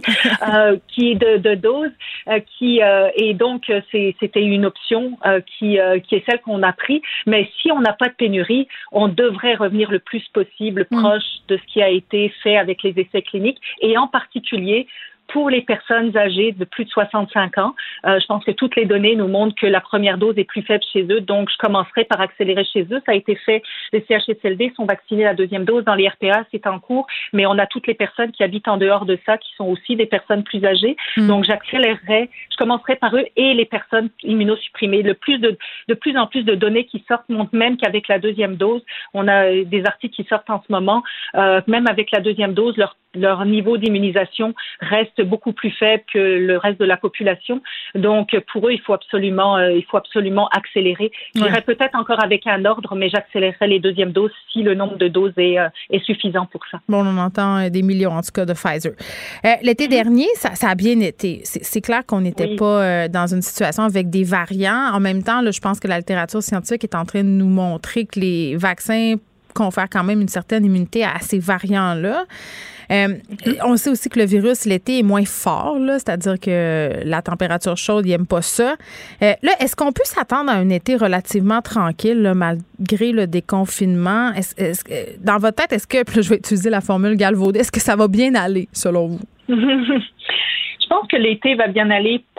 probablement plus parce qu'on notre mode de vie change, qu'on est beaucoup plus à l'extérieur que, euh, que à partir de l'automne, euh, plus que l'effet de la température sur le vaccin, sur le virus qui est loin d'être prouvé pour ça.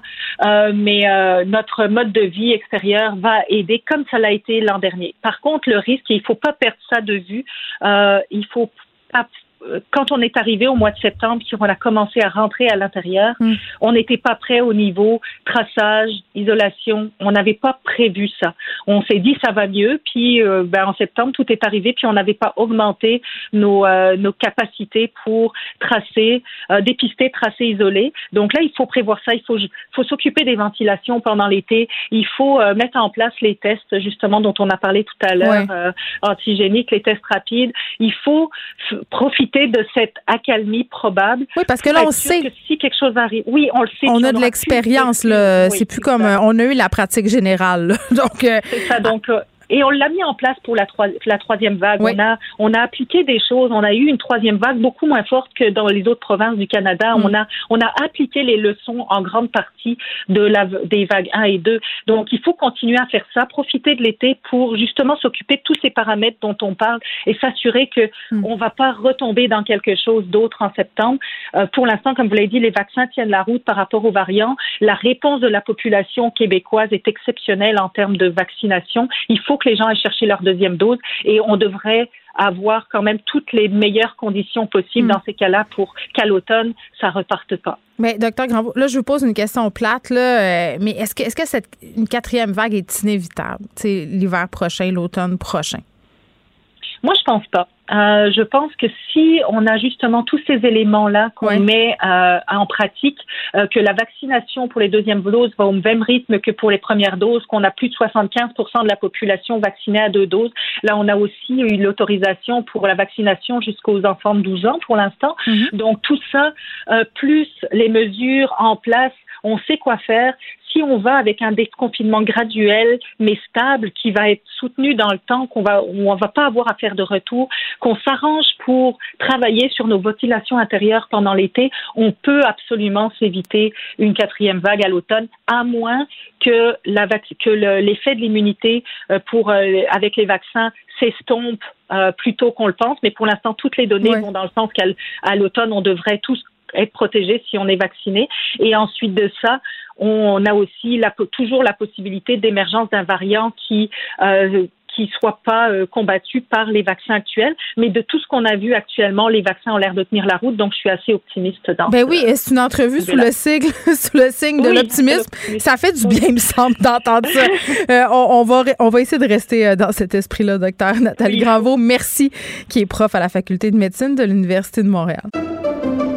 Pendant que votre attention est centrée sur cette voix qui vous parle ici, ou encore là, tout près ici, très loin là-bas, Celle de Desjardins Entreprises est centrée sur plus de 400 000 entreprises partout autour de vous. Depuis plus de 120 ans, nos équipes dédiées accompagnent les entrepreneurs d'ici à chaque étape pour qu'ils puissent rester centrés sur ce qui compte, la croissance de leur entreprise.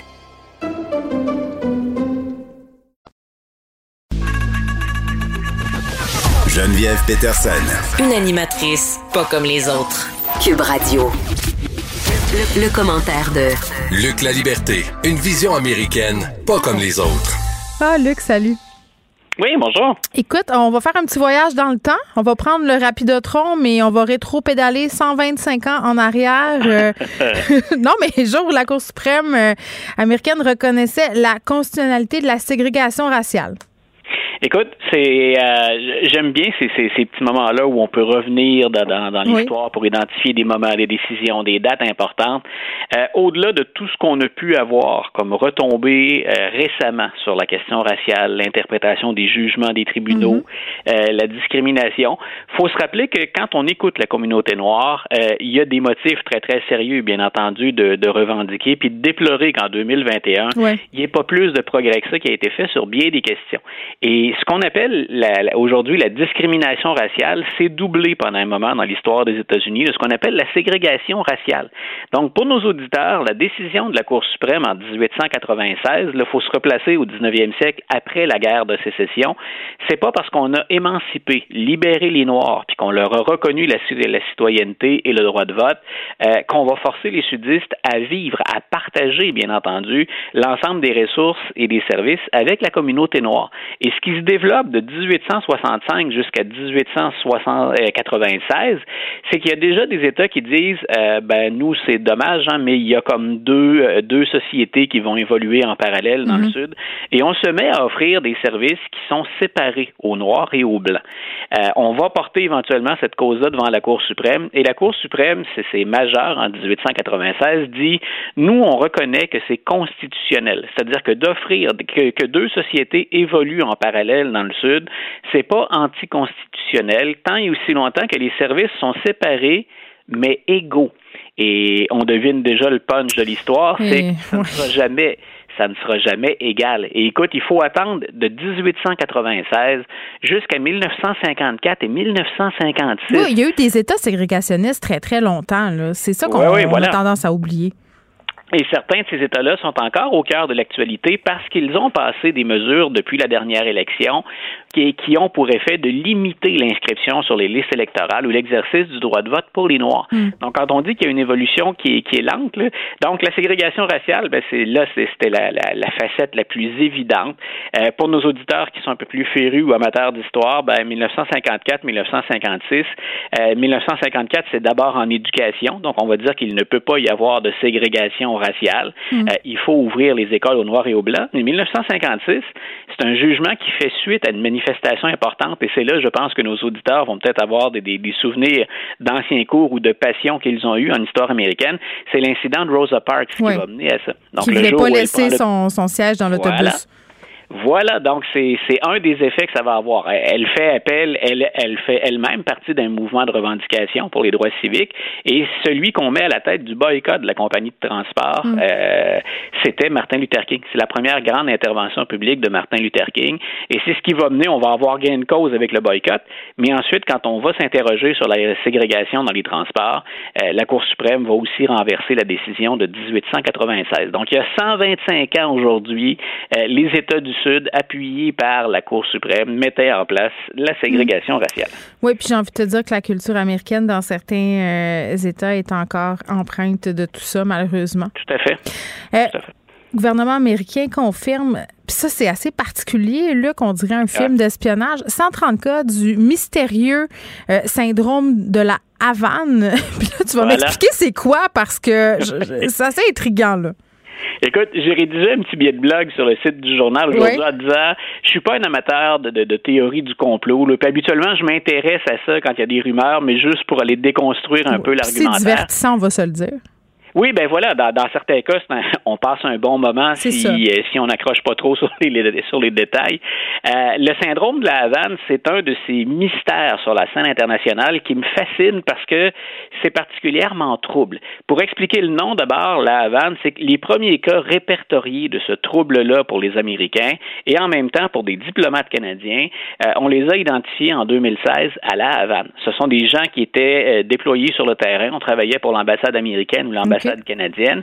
Et euh, on s'est mis à éprouver toutes sortes de problèmes neurologiques, euh, perte de mémoire, nausées, étourdissement, euh, des, gens dont on qui étaient en parfaite santé jusque-là. Et là, on se disait, ben, comment se fait-il qu'à peu près au même moment, ces gens-là développent avec une sévérité variable des troubles neuropsychologiques.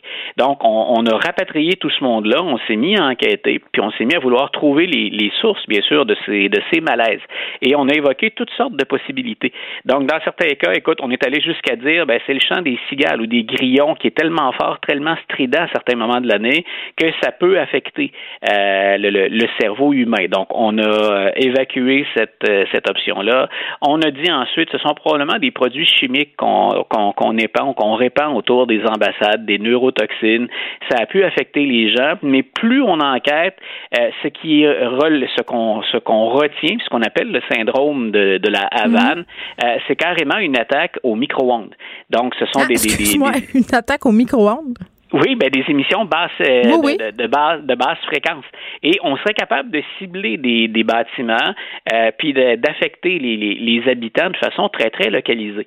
Et je reparle de ça aujourd'hui parce que depuis 2016, on travaille là-dessus. Puis il y a même des familles ici qui poursuivent le gouvernement canadien pour dire vous nous avez mis en, danger. Euh, donc on, du côté canadien, on travaille toujours là-dessus. Puis du côté américain, ben si j'en reparle, c'est que dans les 139 cas, il y en a trois qui sont arrivés uniquement depuis l'année dernière. Et si j'ai mentionné la Havane, j'ai mentionné Cuba, euh, on en a retrouvé des cas ailleurs sur la planète. Ça a pu être en Europe, ça a pu être en Chine. Et là, ce qui nous amène vers l'espionnage ou vers ce qu'on pourrait appeler des théories du complot ou en tout cas des, des, affaires internationales dont on ne connaît pas tous les dessous, c'est que la technologie qui permet ces attaques micro-ondes, elle a été développée à l'époque de l'URSS. Et l'URSS aurait partagé sa technologie avec des régimes plus proches, bien sûr, de l'URSS. Donc, on peut penser au régime communiste en Chine ou encore, bien sûr, au régime de Fidel Castro. Donc, euh, là, ce qu'on pense du côté américain, que le Pentagone a l'air d'en être pas mal convaincu, c'est que c'est la Russie qui revient à la charge avec ça. Et Dieu sait que la Russie, ben, elle s'invite dans toutes sortes de débats. Et chaque fois que M. Poutine peut faire un croc en jambe à Barack Obama, mm. Donald Trump ou encore Joe Biden, il ne va pas laisser passer l'occasion. Donc, il y a toutes sortes de rumeurs que ça, que ça laisse, que ça laisse planer. Et bien entendu, bon, on a Joe Biden puis la CIA qui sont au cœur de ça. M. Biden ne peut pas arriver sur la place publique parce qu'il n'a pas toutes les preuves formelles. Il ne peut pas arriver puis lancer un pavé dans la mare en disant regardez, non seulement la Russie intervient dans nos élections, mais en plus, euh, elle vise nos diplomates, nos agents secrets puis nos, nos militaires.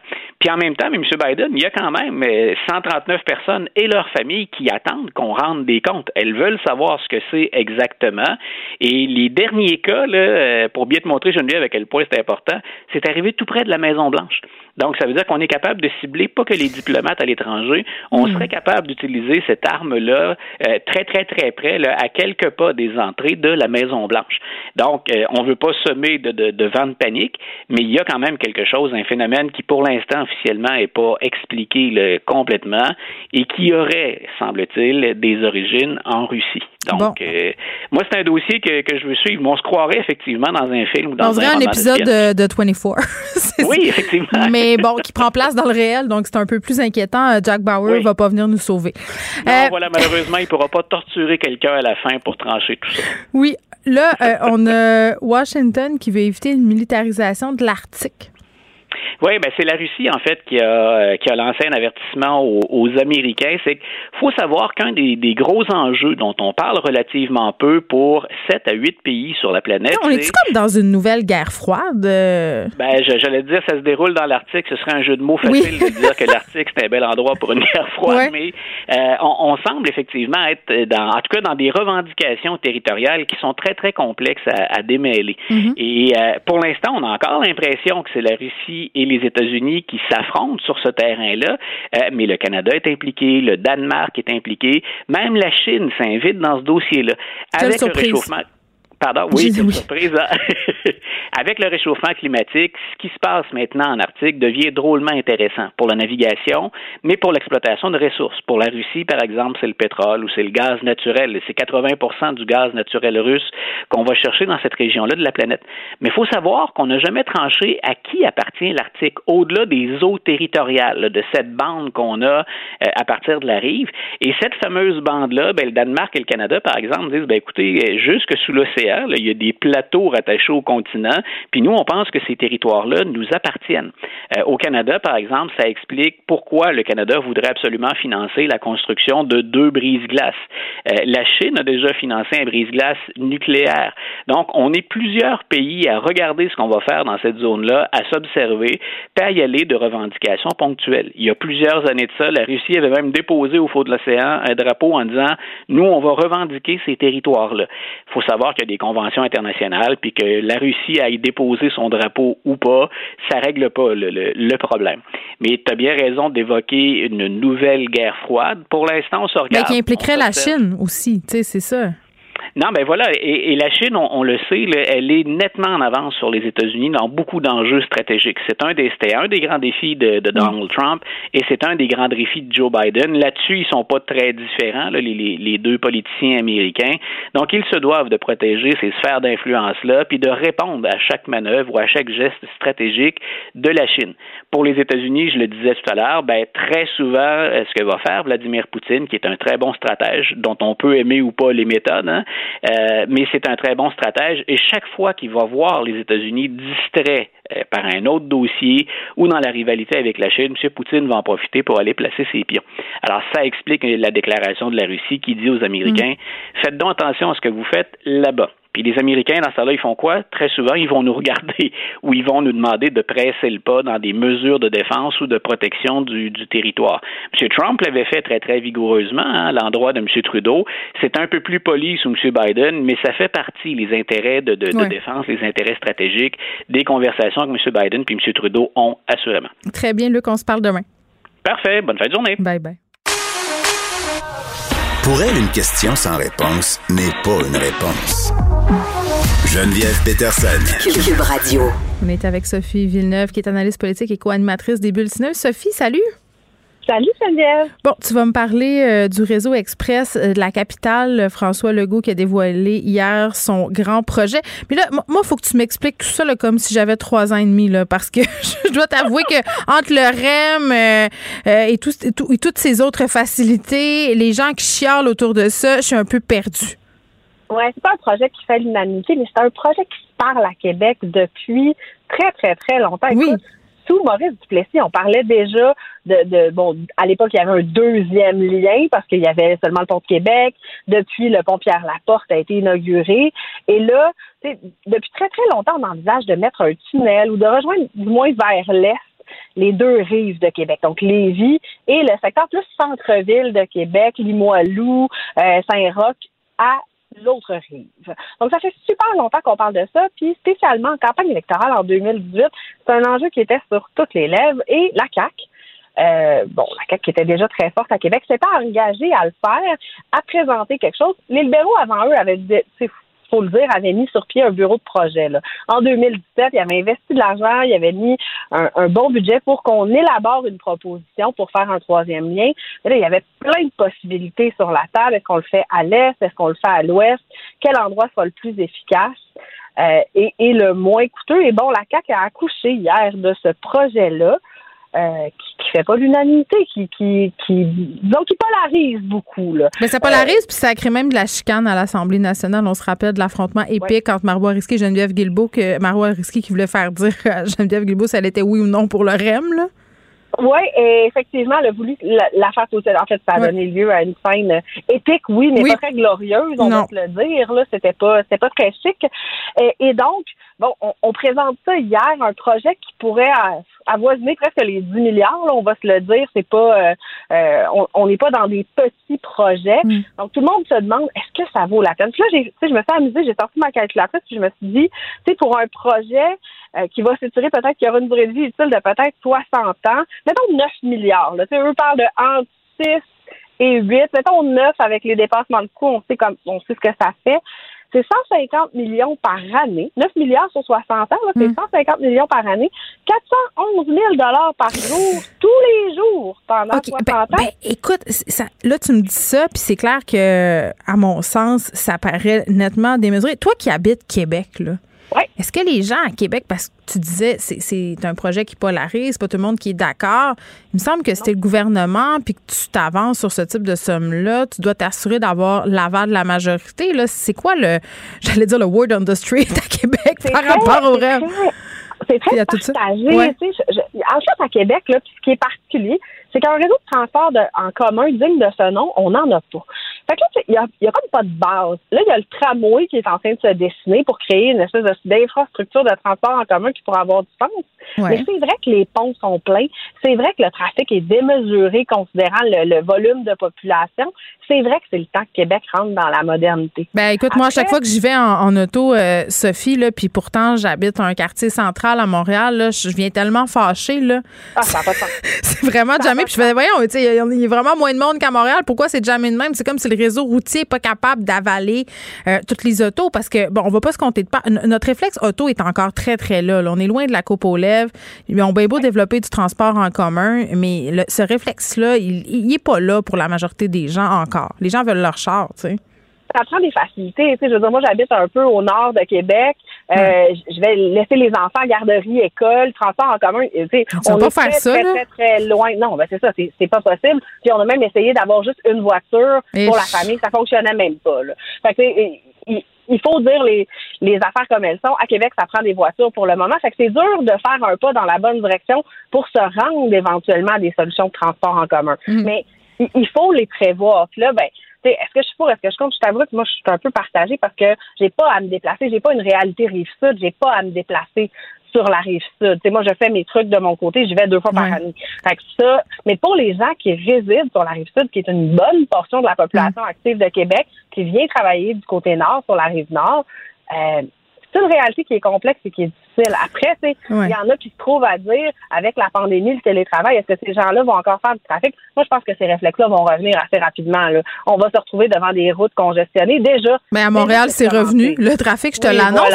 Puis là, les chiffres que tu m'as donnés tantôt sont quand même impressionnants. on parle, euh, tu sais, quand même, si on fait une estimation, là, euh, je pense que c'est comme 50 000 déplacements par jour. Ça, ça revient cher. Tu sais, mettons. Si on divise par trois, mettons, c'est 150 000 déplacements par, par jour entre les deux rives. Puis là, s'il y a trois liens, ça fait à peu près 50 000 déplacements par jour dans le tunnel ce qui voudrait dire à peu près 8 dollars par déplacement. On s'entend que ça va augmenter avec les années le nombre de déplacements avec l'augmentation de la population, mais quand même. Parce qu'il est question de payage. Ben, c'est ça parce que le, moi je des fois j'en mais je comprends qu'on n'est pas habitué à ça ici nous euh, les payages des fois j'emprunte le pont de la A25 à Montréal, ça me coûte 800 ça me coûte 8 pièces puis je deviens ça m'énerve, je me dis ben voyons, je paye des taxes, pourquoi faut que je paye? Mais en même temps tu sais euh, quand j'habitais en Europe le péage, tu voulais aller à X endroit, tu avais deux choix, tu choisis c'est la route euh, qui est pas payante, donc un peu plus de campagne, ça prenait plus de temps.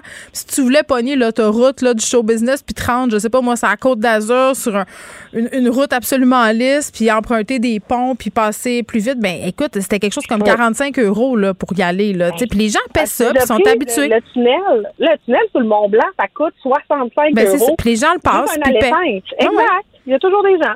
Fait que, c'est une culture à développer aussi pour développer le principe de l'utilisateur payeur. C'est sûr que si tu as ta voiture puis tu n'as jamais à payer pour te rendre, développer le réflexe transport en commun, ça vient moins vite aussi. Il y a ça. Il y a ça qui fait partie du calcul. Là.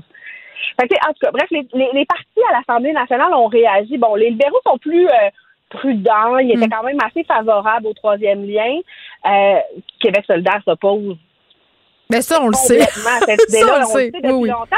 Oui. Puis là, ben, l'autre joueur sur l'échiquier à Québec qu'il faut commencer à calculer dans nos affaires, c'est Éric Duhem. Parce que lui, s'il a des ah. chances de faire une percée, c'est à Québec. Oui, bon, qu'on en pense qu'on en veut, mais quand même. Puis là, je trouvais ça bizarre parce qu'Éric Duhem, depuis 24 heures, c'était pas trop prononcé sur le troisième lien. Lui qui n'est pas réputé pour beaucoup aimer les dépenses euh, effréner des gouvernements puis vouloir euh, réduire le plus possible la taille de l'État et les dépenses de l'État. Oui, un ancien libertarien. un ancien libertarien, mais là, il sort puis il est assez euh, modéré dans ses propos. Lui, c'est surtout contre le tramway qu'il y en a. Le troisième lien, il pense que c'est une bonne idée, mais lui, il l'aurait fait plus à l'est encore. OK, mais tu sais, j'ai envie de te dire sans être de mauvaise foi, Sophie, le qu'Éric Duhem, toujours euh, des positions pour aller chercher son monde. Tu sais, c'est parce qu'on sait jamais ce qu'il ben, pense vraiment. Tu sais, là, s'il a l'impression que les gens qui, qui le suivent euh, sont pour cette affaire-là, ben il va dire qu'il est pour cette affaire-là. Je pense que c'est comme ça qu'il fait ses affaires-là. Oui, mais Geneviève, Éric Duhem, là, faut faire attention. Il représente une frange de la population qui n'est pas représentée au Québec, mais qui existe. Ben oui, je sais très bien. Je le sais très bien, puis on l'a vu avec l'augmentation euh, euh au niveau des, des, intentions de vote, le Parti conservateur qui est passé de 4% à 6% si ma mémoire est bonne.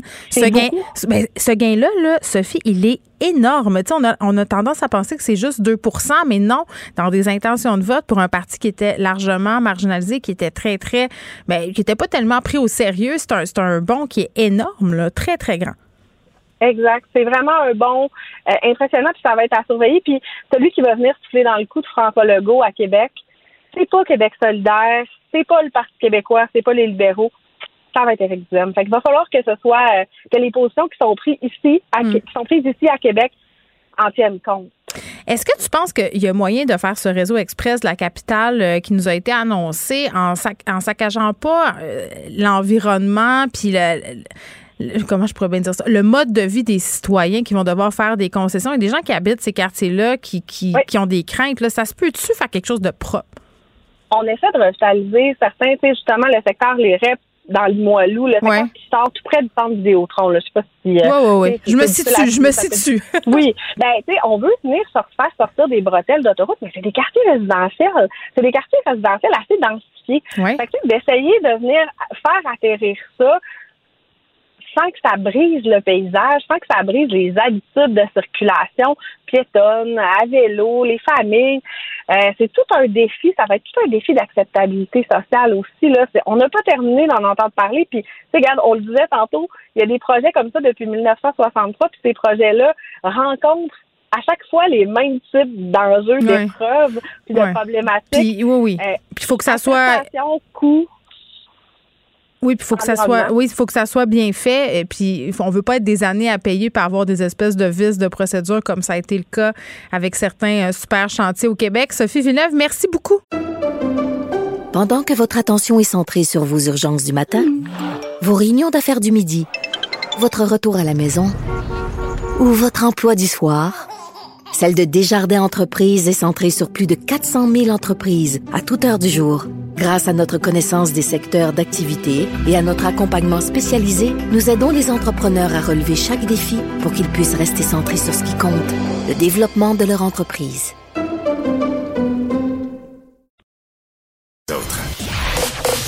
Vous écoutez Geneviève Peterson. Cube Radio. Cube Radio. Cube Radio. En direct à LCN. 14h30, c'est le moment d'aller retrouver notre collègue dans nos studios de Cube Radio, Geneviève Peterson. Salut Geneviève. Bonjour Julie.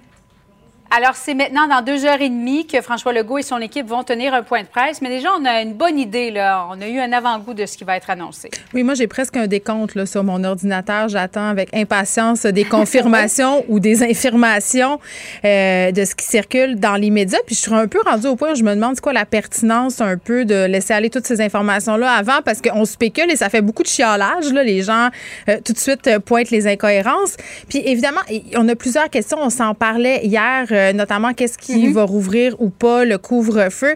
Euh, je veux qu'on commence par se parler euh, des restos, parce que je pense qu'on est nombreux à attendre l'ouverture des restaurants.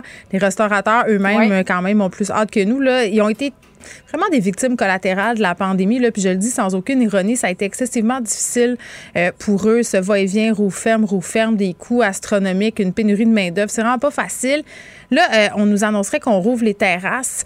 Euh, il y a beaucoup de restaurateurs qui sont un peu dubitatifs, puis je les comprends, là, parce que même si, si on prend l'exemple d'une ville comme Montréal, par exemple, euh, mm-hmm. où on a instauré des mesures facilitantes pour installer des terrasses, c'est quand même pas la majorité des restos qui ont accès à des terrasses, à, des à des terrasses qui sont couvertes aussi, parce que je sais pas, là, mais qu'est-ce qui arrive si, mettons, je me commande une assiette à 22 qu'elle arrive et qu'il se met à avoir un, méga orage, je, je rentre, oui, mais on comprend que c'est un plan graduel ben, et que l'extérieur sera permis avant l'intérieur. Ben oui, puis euh, il faut se demander dans quelle mesure ça va être rentable pour certains établissements de rouvrir.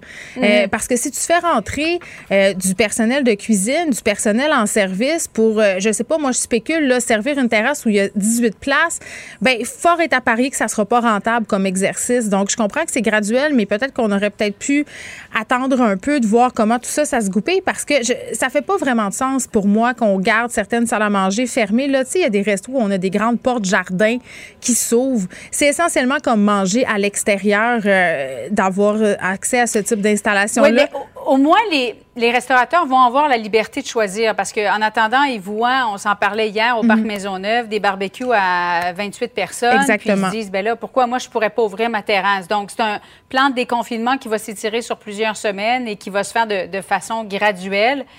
Mais oui, les terrasses elles vont être très, très prisées et... Euh, ben, bonne c'est certain que, je pense, sur le plateau Mont-Royal, là, il n'y a pas énormément de place sur ben, les terrasses. Bonne chance pour avoir une place, ça, c'est la première chose.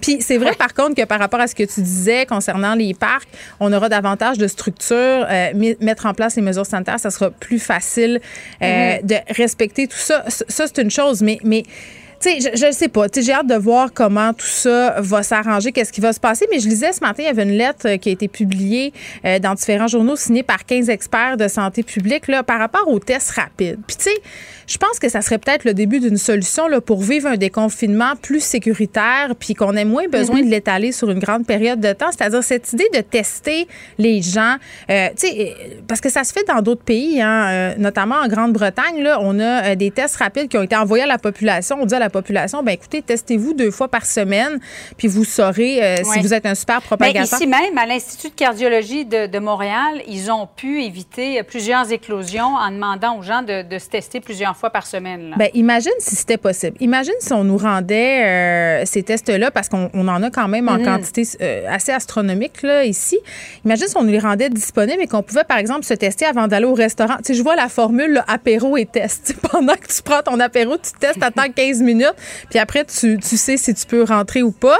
Euh, si tu veux aller voir, par exemple, des gens puis être certain de ne pas les contaminer, je sais pas, moi, quelqu'un de plus vulnérable, tu peux passer ce test-là mhm. avant des concerts, avant des, des pièces de théâtre. Il me semble que ça serait une espèce de façon de sécuriser tout le monde, même si ces tests-là sont pas infaillibles, il faut le dire. Mais euh, je parlais avec docteur Nathalie Granvaux tantôt qui me disait que dans le cas du gym de Québec, où on avait finalement un super propagateur, si on mhm. avait eu ce test-là à l'entrée, ben probablement qu'on aurait pu éviter d'avoir autant de contagion.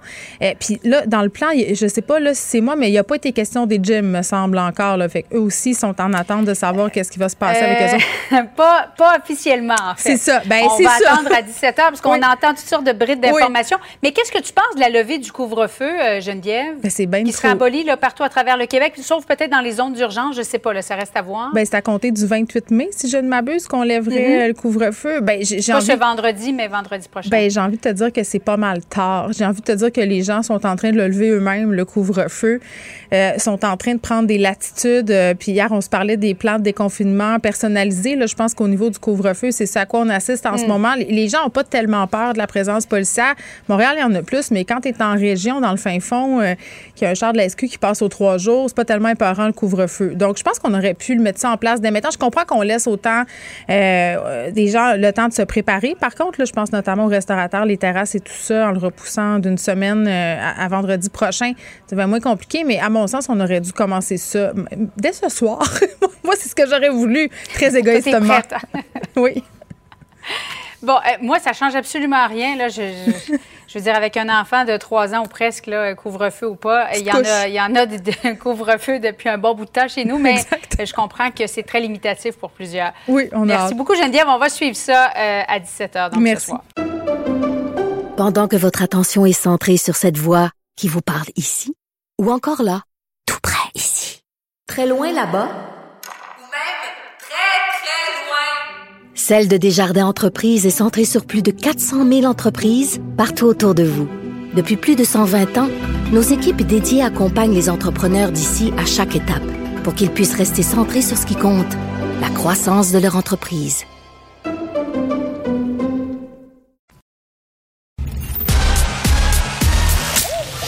Geneviève Peterson. Elle réécrit le scénario de l'actualité tous les jours vous écoutez Geneviève Peterson. Cube Radio. Là, on apprend que les profs affiliés à la CSQ approuvent à 74% euh, l'offre de Québec. Là. On, sait que les, les, profs étaient en moyenne pression. Il y a une grève, par ailleurs, demain là, qui touche la majorité des établissements scolaires euh, euh, de Montréal. Est-ce que, est que quand on a 74% d'approbation, la grève a toujours lieu? Pour vrai, moi, je, je, me pose la question depuis deux, trois heures, puis j'en ai pas de réponse. Donc, si vous avez la réponse, écrivez-moi. Dites-moi-le. Parce que moi, je me demande quoi ça sert de faire une grève si on a une entente à 74 OK, on est avec Jolène Gauthier, qui est psychoéducatrice, justement dans une école, et j'ai envie de dire à l'école que fréquente mon fils, à l'école, euh, dans une école de Rosemont. Je vais pas la nommer parce que, bon, on sait que certaines personnes mal intentionnées, parfois, hein, qui veulent, qui font des menaces. Jolène euh, Gauthier, salut.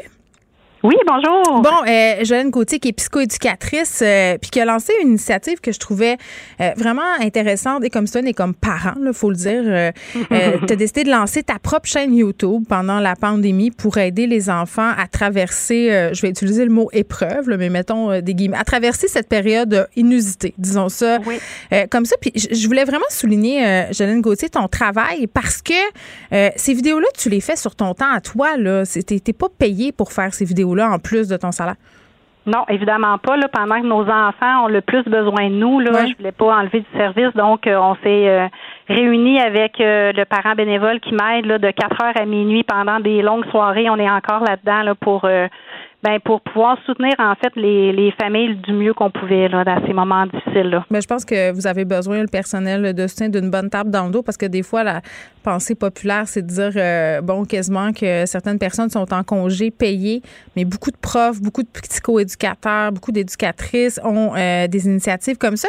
Euh, ce que je comprends, Jeanne, c'est que l'idée de, ces capsules-là, tu es venue pour, tu voulais aider les enfants, mais leurs parents aussi, là. Oui, principalement, en fait, euh, les deux. Parce qu'à l'école, j'arrive à rejoindre euh, les enfants, mais je peux pas autant rejoindre les parents. D'autant plus cette année en pandémie, là, les mm. parents ont moins accès à l'école. Normalement, j'aimais ça les voir dans différents contextes. Donc, c'est ma façon à moi là, de pouvoir continuer d'être en lien avec eux puis qu'ils sentent que j'étais proche d'eux. Est-ce que tu sentais que les parents étaient dépassés par les événements?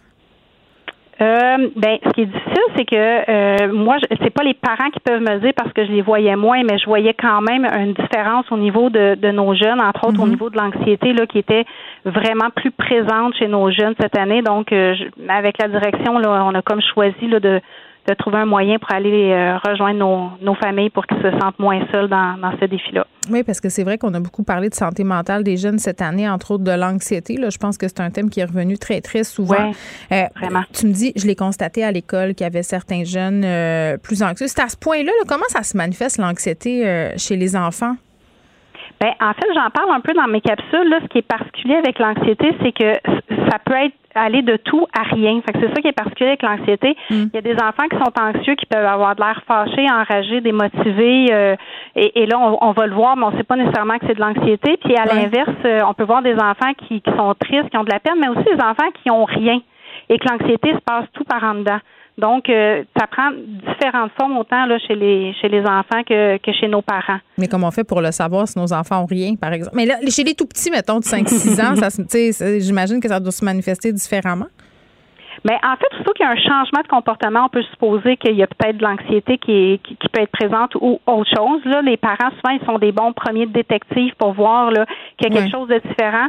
Les tout petits, des fois, ça se passe aussi avec des mots de vente, avec euh, peut-être un moins grand désir d'aller à l'école, mais eux autres, ils n'ont pas toujours les mots. Fait que c'est un petit peu, en fait, l'idée des capsules, c'est d'aider les parents là, à mettre des nouvelles lunettes puis à voir ah ok mon enfant a mal au ventre ben c'est peut-être pas juste un mot de ventre puis je vais le questionner puis c'est en fait c'est comme si je pouvais accompagner les parents à, avoir des lunettes pour voir un peu les défis là euh, chez les jeunes enfants là. Bon, euh, tu as fait des vidéos où il est question d'anxiété, d'autres vidéos, il y a une série de deux là sur la thématique des écrans. Je pense que ça nous a ça nous a beaucoup préoccupé pendant la pandémie l'utilisation euh, des écrans qui a explosé mais mais tu pas voulu juste axer sur le négatif l'utilisation des écrans puis c'est un peu ce que j'aime aussi dans tes vidéos, Joanne, c'est que tu utilises des événements un peu poches qui nous arrivent, euh, puis tu essaies d'en tirer comme des leçons positives. Oui, en fait, c'est vraiment ma marque de commerce à l'école et dans ma vie. Là, moi, tout ce qui est négatif, j'essaie toujours de le virer en positif. Les enfants, ils savent.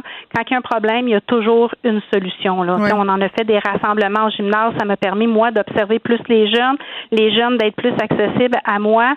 C'est un petit peu dans ce contexte-là -là, qu'effectivement, j'observais que que les enfants vivaient dans un univers d'écran, que comme parents, on avait souvent le réflexe de juste dire que c'était négatif. Mais moi, je voulais aussi qu'ils sachent que ben non, il y a, il y a plein de choses extraordinaires avec les écrans, mais c'est tout est dans le dosage. Fait que là, effectivement, il y a deux capsules sur les écrans qui sont sorties, plus au niveau euh, du positif, du négatif, mais hmm. dans les deux prochaines semaines, là, ça va être deux capsules sur euh, concrètement comment aider, parce que j'aime ça aussi être dans le positif, mais être dans les euh, dans les solutions là aussi. Je peux te poser une question sur les écrans que je suis certaine que bien des gens se posent parce que, bon, euh, c'est un enjeu, les écrans, dans plusieurs familles. Euh, mais en ce moment, là, puis bon, on va attendre les annonces de 17 heures, là. Euh, à, date, on n'a pas le droit de se voir dans les cours arrière. Les enfants peuvent socialiser au parc. Mais, tu sais, mon fils, mes filles se servent beaucoup de leur tablette, de leur téléphone pour communiquer avec leurs amis. Fait qu'on dirait qu'on se sent mal de leur enlever parce qu'on se dit, ah, c'est leur seul moyen d'avoir des contacts avec le monde extérieur. Comment on fait pour euh, naviguer là-dedans? Bien, je pense que l'écran comme tel, là, c'est précieux et, et c'est, il faut pas enlever les écrans dans la vie des enfants. Là. Je pense qu'il faut juste euh, tout le monde s'éduquer, autant les parents que les enfants. Hmm. Moi, ce que je travaille avec les enfants, c'est qu'un écran, si ça devient un outil, c'est un choix que tu fais, tu décides d'avance de quelle heure à quelle heure, pourquoi, comment, avec qui. Ben, à ce moment-là, ça devient un choix, ça devient pas je me fais absorber par quelque chose. Le problème des écrans, c'est quand on commence à faire de l'écran, mais on savait même pas ce qu'on voulait faire, puis que là, on en fait, on en fait, on en fait, puis là, ça devient une dépendance. Donc, c'est l'écran qui décide qu'on la regarde et non pas nous qui décidons de prendre cette décision-là d'aller s'enrichir avec les écrans. Fait que c'est là la différence. Hmm. C'est qui le boss, l'écran ou nous, le, parent ou l'enfant ou le consommateur d'écran. Bon, parfois l'écran gagne, malheureusement, je dois le ben dire. Oui, c'est En pandémie, il faut être flexible avec tout le monde. Oui mais il faut le garder en tête. Il faut se donner un. faut être bienveillant envers soi. Une autre formulation galvaudée. Jolène Gauthier, merci, qui est psychoéducatrice euh, et créatrice de la chaîne YouTube chez Jolène. Vraiment, allez voir ça. Ce sont des petites vidéos qui donnent des outils très, très bien faits. Merci, Jolène. Le, le commentaire de Danny Saint-Pierre, un chef pas comme les autres. Bon, Dani, avant qu'on se parle des grandes annonces de 17 heures, est-ce que, est-ce que je peux euh, partager avec toi une frustration? Ah, j'aimerais tellement ça. J'ai reçu euh, le courriel de l'école qui me fait suer à chaque année. Eh! Puis non, c'est pas celui qui parle des petites maudites culottes en plastique, mais c'est un autre courriel. Non, c'est un autre courriel qui concerne les vêtements. Ah ouais? Et je suis un peu à bout que les écoles se mêlent de la façon dont on habille nos enfants. Bien sûr, là, quand ça n'a pas d'allure, ça n'a pas d'allure. Ça, je pense qu'on s'entend tous pour dire que. Je suis tellement curieux. On s'en va où? Bien, on s'en va dans le code vestimentaire des écoles qui, en 2021, ressemble encore à celui euh, euh, que moi j'avais finalement en 1990. Étais-tu au collège, là, ou tu es dans une école publique? Je suis dans une école publique à Montréal. Euh, ce sont les mêmes codes vestimentaires qui s'appliquent à l'ensemble des écoles, je pense, à grandeur du Québec. Là. Oui. Puis on essaie toujours un peu de nous maquiller ça sous, sous le couvert de la température, tu sais, puis, puis du confort. Mais, mais ce qu'on nous dit, c'est parce que ce qu'on nous dit, c'est des informations quand même assez sexualisantes pour les jeunes filles particulièrement. Tu sais, moi, à chaque année, euh, écoute, j'ai le goût de me revirer le chandail à l'envers, je me gratte, j'ai chaud, euh, j'ai écrit des textes là-dessus, euh, des chroniques là-dessus. on, je reçois le courriel où on me dit que ma, fille, parce que c'est de ça dont il est question. C'est ciblé, là. Les filles. Ben, c'est pas ciblé, ils disent pas les filles, mais tu vas, tu vas comprendre. Le chandail ne doit pas laisser voir une partie du ventre ou du dos. Ah. Les bretelles de type spaghetti sont interdites. La jupe ou le short est à la mi-cuisse. C'est parce que là, là. OK, on est au couvent? On est en 2021. Il n'y a pas de clim dans les classes. Et je m'excuse, là, mais quand on demande à une jeune enfant de ne pas porter de bretelles spaghetti, le sous-texte en dessous, c'est que des bretelles spaghetti, c'est indécent et que ça distrait les petits gars. Ah, et, on fait, et on fait porter le fardeau de la distraction des petits gars sur les petites filles. Et je vais aller plus loin que ça. De dire à une enfant de deuxième année quand elle porte des bretelles spaghetti alors qu'elle n'a aucune forme, que c'est inadéquat pour l'école. J'ai un très grand malaise. Je suis pas bien avec ça. Quand j'étais sur le site de l'école, j'ai fait changer ça. Puis il n'y a, pas de règle pour les garçons à part enlève ta casquette quand tu rentres en dedans. Mais attends un peu là. Euh, c'est euh, pour quel groupe d'âge que tu as reçu cette toute l'école. Donc, toute l'école. Puis toi, euh, ta fratrie, il y en a combien dans cette école-là? Ben là, ma fille est tout seule rendue dans cette école-là, mais pour ma fille qui est au secondaire, euh, bon, évidemment, il y a un, code vestimentaire, il y a un costume, entre guillemets, va au public. Oui. Mais il y a, quand même une garde-robe, donc on vient de s'éviter toutes ces questions-là. Tout à fait. Mais à l'école primaire, alors qu'il fait 32 dans les classes, qu'on me dise. Étrange. Ben, c'est étrange, puis c'est, ça a quelque chose de malsain de, de, de pelleter dans la cour de, de ces jeunes filles-là le désir des autres et le regard problématique des adultes. Oui, mais ce sont, ce sont, des enfants. Ben exactement, c'est ce que je te dis. Est-ce que tu penses qu'ils font juste prendre la même feuille qu'ils ont depuis 1976 puis qu'ils la recopient puis ils envoient ça comme un communiqué paresseux? Je ne sais pas, mais j'en ai marre de cette espèce d'idéologie de la décence à tout prix. J'en ai marre de ça et j'en ai marre de me faire infantiliser par l'école. C'est moi sa mère, c'est moi qui achète ses vêtements et c'est moi qui est en droit de dire si telle chose est correcte ou pas pour aller en classe. Je pense qu'on est capable, les parents, en grande majorité, de faire preuve de jugement. C'est sûr que tu t'en vas pas à l'école avec un tube euh, puis la jupe prend le bonbon, là, parce que c'est pas l'endroit pour, puis tu seras pas bien. Puis moi, je fais jamais, je fais, je ferai jamais de slut shaming à, mes filles. Je vais toujours dire, t'es-tu confortable là-dedans? Pourquoi tu veux porter ça? Est-ce que tu aimes ça? Est-ce que tu te trouves belle là-dedans? Parfait, vas-y, expérimente le résultat. Mais tu penses que, que toi, euh, puisque tu es un parent avec du jugement, on, essaie euh, peut-être de travailler les parents qui en ont moins de jugement ou qui s'en calissent? Je pense qu'on Je pense qu'on pourrait envoyer ce type de communication-là en interdisant pas les vêtements, mais en faisant des ateliers dans les écoles pour parce que les jeunes choisissent leurs vêtements. C'est rendu d'année, honnêtement. Là, je veux dire, même une petite fille de 2-3e année, euh, c'est, elle, bien souvent, qui va choisir son linge au, ben magasin. Donc, tu sais, avoir des. Et en 2-3e année, euh, euh, est-ce qu'il y a vraiment des réflexions sexuées dans la séduction puis tout ça? Aucunement. J'en serais très surpris. Aucunement. Puis, ça serait malsain. À un moment donné, est-ce qu'on pourrait pas aussi, au lieu de de censurer l'habillement des jeunes filles, apprendre aux petits gars à gérer. À gérer? Ben, je Et on pourrait-tu avoir comme. Fait moi, chaque année, je suis flabbergastée de recevoir ce même courriel-là. Ce, courriel de 1918 qui nous dit pas de bretelles spaghetti, pas de jupe courte, pas de short courte. Pas de short court, pardon. Alors qu'on sait. Des pantacours, mettez des pantacours. Eh, dis-moi. Et puis, t'essaieras euh... donc d'en trouver des, des Bermudas, toi, chose, pour, pour, pour, les filles. Bien, ça revient à la mode, heureusement, parce que je vais peut-être chercher moins longtemps cette année. Mais je veux dire, si ma fille, elle veut porter un short en coton, qui arrive un peu, euh, un peu en haut de la cuisse, personne personne ne va mourir. Je pense qu'on peut, on peut vraiment gérer ça facilement. Est-ce que tu crois qu'on serait capable de parler à, quelqu'un qui les fait, ces règlements-là? Qui ben, Je les fais, ben, c'est les directions d'école, mais quand... Est-ce qu'il y a une euh, organisation qu'on n'appelle plus commission scolaire? L'Organisation mondiale du short. Un regroupement... Euh, extracurriculaire qui fait des calls comme ça ou c'est à la discrétion puritaine de chacune des, maisons? Je remarque qu'il y a des directions qui sont pires que d'autres. Moi, j'ai couvert beaucoup euh, des dossiers à l'école Robert Gravel. Il y avait eu quand même euh, des incidents assez malheureux avec le port du soutien-gorge chez les jeunes filles. Mhm. On renvoyait à la maison les jeunes filles qui ne portaient pas de soutien-gorge. Est-ce que je peux te dire? Ben, voyons. Est-ce que je peux te dire qu'à chaque jour ici, on me retournerait à la maison parce que j'en porte pas? Je veux dire, c'est pas, pas une obligation de porter un soutien-gorge dans la vie. On n'est pas obligé. À quel point tu peux standardiser les gens? Ben, écoute, il y avait eu quand même une manifestation. Les petits gars avaient accroché, euh, puis les petites filles, des, des, soutiens-gorge aux portes de leur case pour protester. mais, mais de tout temps, moi, je me rappelle, j'allais au lycée du Saguenay, les, les, les gens se promenaient avec des galons à mesurer pour mesurer ben la longueur de ma jupe. Et ça se fait encore dans nos écoles secondaires et dans nos écoles primaires au Québec, je veux dire. Beaucoup de, beaucoup de temps à perdre beaucoup de, de temps à, à, créer un climat. C'est parce que les gens sont capables de faire preuve de jugement. Mais ça crée un climat qui fait chier les jeunes aussi. Ah oui. Puis après ça, on se demande pourquoi qu'on a de la difficulté à les accrocher. Tu vois, il y a une mère qui nous écrit en ce moment, là, Karine, et nous dit qu'elle a de la misère. Sa fille veut des Bermudas. Elle, veut ça, là. Oui. Elle, veut ça.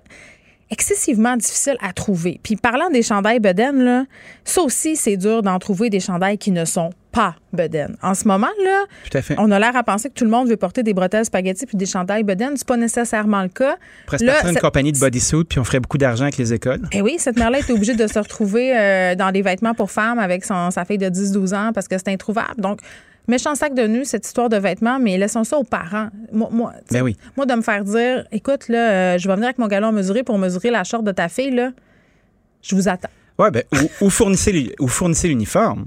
Ben rendu là. Oh, on, y va à Fournit l'air climatisé. On fournit la clim, on nourrit les enfants tous les jours, on leur donne un uniforme. sais, attaquons-nous aux vrais problèmes. Là. Oui, puis attaquons-nous aussi à l'éducation des jeunes garçons. Arrêtons de pelleter le désir des garçons sur les épaules des femmes. On n'en peut plus. On n'en peut plus, les gars.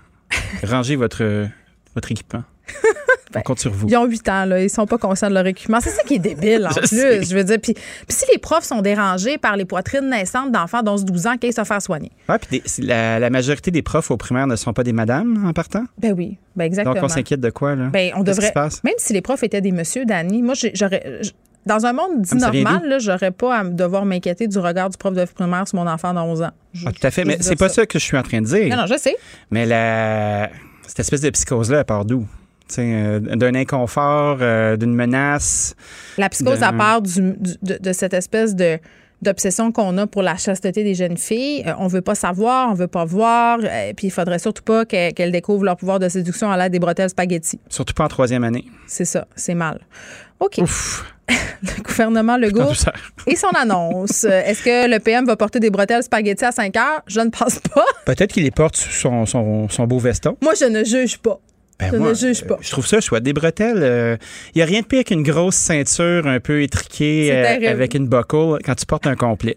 Moi, je pense qu'on devrait euh, bannir la ceinture avec les complets et travailler la bretelle à la place. Moi, je serais, pour bannir les commentaires sur les vêtements des gens, même si je suis la oh! première à en faire. J'adore ça, commenter les vêtements. J'adore ah, ça. C'est chouette. Puis, c'est des télés dans le studio, hein. là, puis on voit toutes les madames puis les messieurs à télé, puis je, me délecte de, de, de, tout leur, de tout leur outfit. Moi, j'ai une euh, fixation sur les matières synthétiques. Pourquoi? Quand ça scintille, là, euh, on voit que c'est clairement pas de la soie, admettons. Là. Ouais.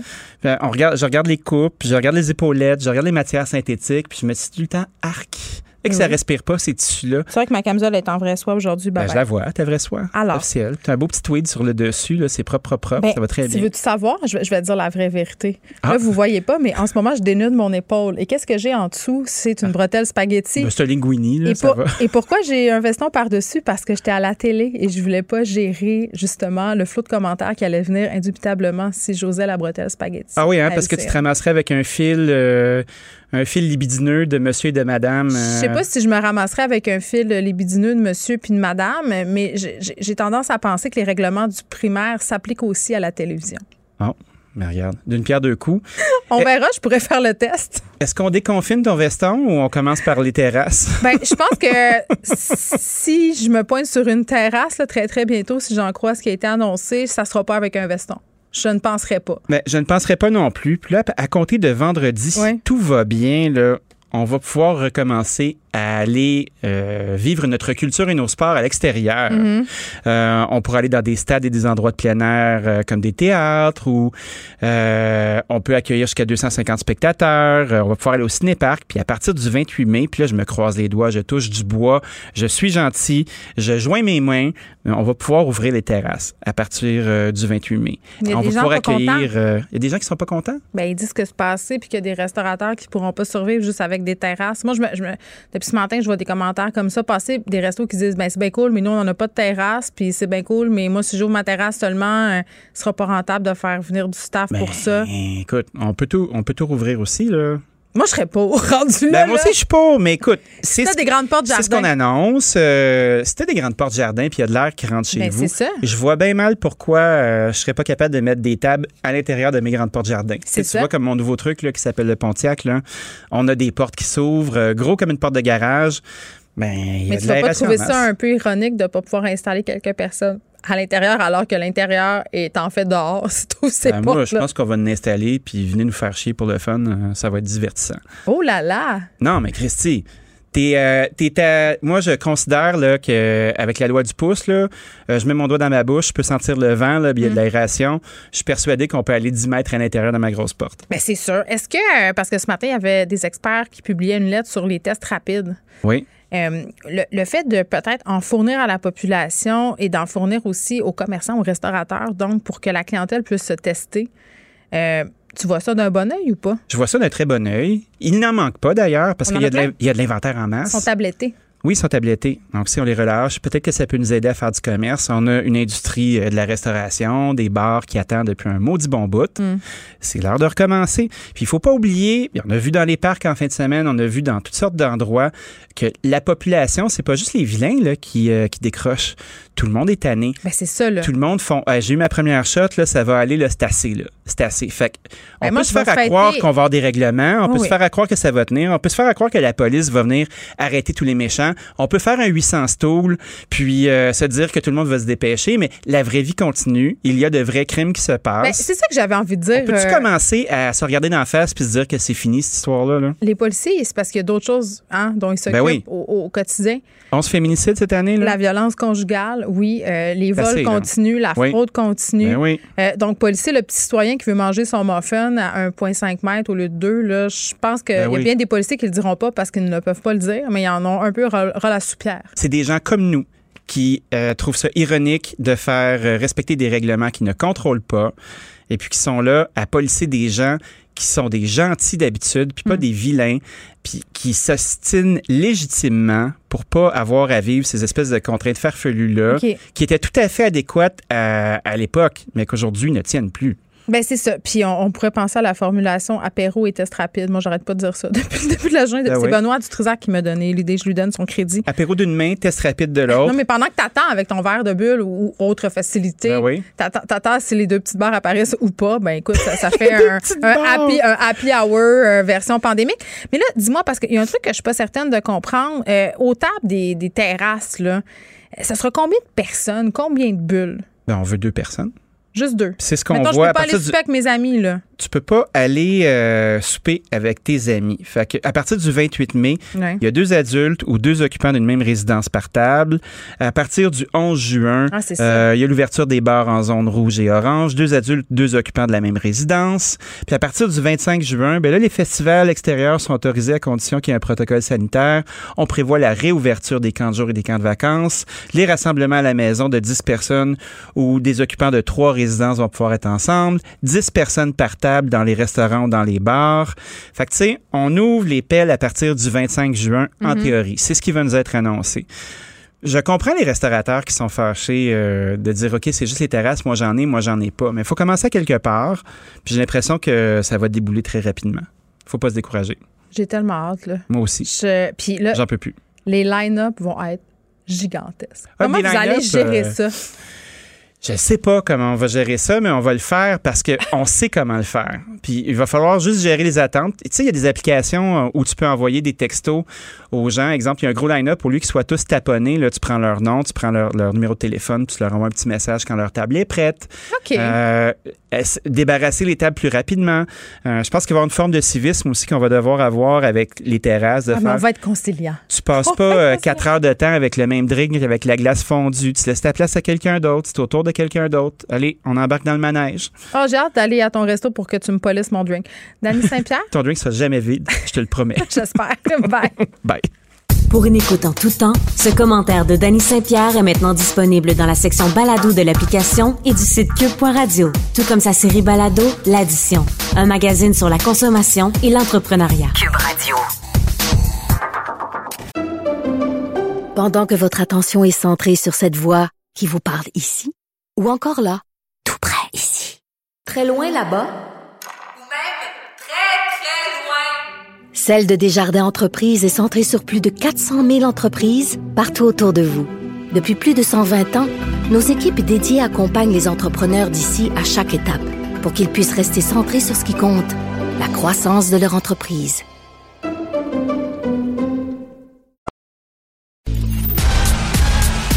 Geneviève Peterson, la déesse de l'information. Vous écoutez Geneviève Peterson. Cube Radio. Léa Sreliski est là. Salut Léa. Salut Geneviève. Là, tu vas m'apprendre un, un nouveau terme à moi, la millénariale passée date. C'est le, c'est le chug. Et sincèrement, je suis tellement pas assez cool que je pense que j'ai oublié le comment on prononce ce terme-là parce que c'est un clash des générations. On n'est pas du tout passé date, toi et moi d'ailleurs, Geneviève. Toi, t'es né en quelle année? En 82. Mais moi aussi, ouh, ouh, Extraordinaire. 82. Mais on est des xénials, on n'est même pas des vrais, euh, des vrais millénariales, je crois. On est on est des old millennials, en fait. On est des vieux millénarios, je pense. Parce qu'on est vraiment le début. En fait, on est la locomotive. C'est nous qui partons toute cette génération. Donc, tout le mérite nous revient, mm. en fait. Je pense que c'est ça qui arrive. Mais il y a la génération juste en dessous qui, qui pousse. Euh, la génération Z? La génération Z et eux sont pas contents parce que nous on prend trop de place. On est un peu leur baby boomer dans le fond. Oh, j'aime ça, je m'identifie beaucoup à une baby boomer depuis que j'ai mon vélo électrique. Donc euh, j'adore ça que, que les Z veulent me tasser. et moi qui et moi qui disais que euh, le couvre-feu, je l'aime un peu puis ça me dérange pas du tout qu'on aille on doit aller se coucher à 21h30, tu vois je veux dire, moi aussi, je suis, une, baby boomer avant l'heure, mais pour eux, on est les baby boomers parce qu'on prend trop de place, dans le fond. Parce que, tu sais, il y, a comme un, phénomène, là, avec le millennial, le millénario, c'est c'est quand même rentré dans la culture populaire, cette affaire-là. Puis c'est une génération qui, mine de rien, a réussi à faire sa place. On est les enfants des baby boomers souvent. Puis alors, on suit un peu leurs traces. Mais donc, la génération d'en dessous essaye de pousser et de, et de prouver surtout à quel point nous ne sommes pas cool. Euh, donc, ils essayent de, de, de mais ça me fait rire. ça te fait pas. Tu sais, cette obsession qu'on a, puis j'avais exactement la même, euh, je pense, quand j'avais 25 ans, là, de d'être obsédé par ce qui est cool ou pas. Moi, moi maintenant, ce qui est cool ou pas, je, m'en sac vraiment beaucoup. Là, puis je pense que c'est parce que je suis rendue une vieille matante radicale. Là, mais je trouve que les choses on cool, c'est rendu cool. Tu sais, je, je, je m'en fous. Là. Ben, c'est parce que, tu sais, je veux dire, qui a l'espace mental de ça maintenant? Je veux dire, il y a une grève scolaire demain. Penses-tu que j'ai l'école, j'ai l'espace mental de savoir quels jeans sont cool en ce moment? Je veux quand même les porter. Je veux dire, je les cherche, je regarde les filles que je trouve belles, puis je suis comme, hum, je prends des notes. Mais je veux dire, je, je, suis au courant aussi que l'année prochaine, je vais avoir 40 ans puis que je suis peut-être plus haut à l'apogée du cool, mais tu sais, nos intérêts sont ailleurs. Et surtout, ce qui est pas très original, c'est de penser que ta génération est mieux que celle d'avant ou celle d'après. Je veux dire, mais c'est un grand classique. C'est un grand classique. C'est, j'ai envie de te dire que c'est ce qui doit se passer pour que la suite du monde puisse advenir. Puis tu me parlais de Jinx. J'ai lu des articles euh, très, très sérieux publiés par des médias américains très, très sérieux qui déclamaient la mort euh, du skinny jeans. Bon, moi, ça fait longtemps que j'ai arrêté d'en porter. Euh, moi, je me suis tournée vers le mom jeans. Mais là, c'est quoi l'affaire avec les jeans? Parce que le, degré de coolness a vraiment l'air de passer par là, si je me fie à, ce nouveau terme euh, que je suis pas capable de prononcer, qui est chuggy. C'est ça? chuggy? chuggy.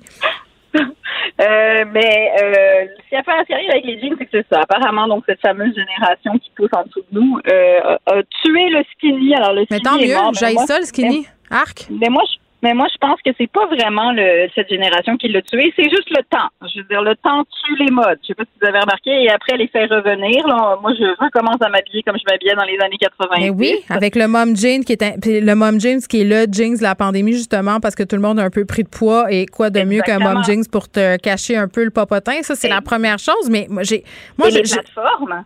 Moi, je veux dire, moi, je je reporte des souliers plateformes. Je mesure 5 pieds 2. Mon 5 pieds 2 est très content que les plateformes soient revenues à la mode. Yeah, les plateformes. J'adore les plateformes. J'en porte en ce moment même et j'ai envie de te dire. Euh, j'ai envie de te dire. Mais oui, ben c'est ça. Puis j'ai envie de te dire aussi que moi, une des, un des trucs qui m'effraie euh, j'ai envie de te dire, pas mal plus que la COVID-19, c'est le retour du, euh, du, du, du Jinx taille basse. Non, ça, non. Non, avec le G-string qui sort, là, ça, ça revient. Ma fille de 14 ans trouve ça tellement beau. Elle, a fait une dissertation complète à table autrefois pour m'expliquer à quel point c'était beau, à quel point euh, je comprenais rien. jusqu'à temps que je lui montre des photos de moi à 14 ans où j'avais le G-string jusqu'en bas des omoplates. Puis là, elle se trouvait un peu moins haute. Wow, mais Let Me See That Song, cette fameuse chanson qui a bercé nos nuits. Mais oui, c'est exactement ça. Mais non, ça, ce sera pas possible par contre parce que tant que le mom jeans est à la mode, je veux dire, le mom jeans va aux mamans. Pourquoi le mom jeans a été inventé pour l'utérus? Pour me cacher. Exactement. Donc, d'ailleurs, tu ne mérites pas le mom jeans si tu n'as pas eu des grossesses qui fait que ton utérus a besoin d'un peu de support. Ah, moi, je pense que tout le monde peut le porter. C'est démocratique. Mais cela dit, ce qui est génial, la différence entre euh, avoir 40 ans et avoir 20 ans, c'est que justement, à 40 ans, je pense que tu portes les choses que tu trouves le fun. Tu sais, à 20 ans, tu te demandes encore si c'est cool, et je l'ai fait aussi, puis j'avais pas confiance en moi. Mais c'est normal. Tu sais, mais c'est ça. Mais à 40, tu portes les choses trouve ça le fun. Est-ce que c'est un peu moins beau? Peut-être, mais je veux dire, tu portes des souliers plateforme parce que tu trouves ça le fun. Ah, moi, je t'avais de m'acheter des, des, bottes de marche, Léa. Je dois te l'avouer. J'aurais jamais de bâton. J'aurais jamais de bâton de marche. Je pense pas. En tout cas, pas du moins euh, avant ma soixantaine. Mais là, euh, je considère les bottes de marche. Tu me parlais tantôt de la, de la grève scolaire qui te fait rager.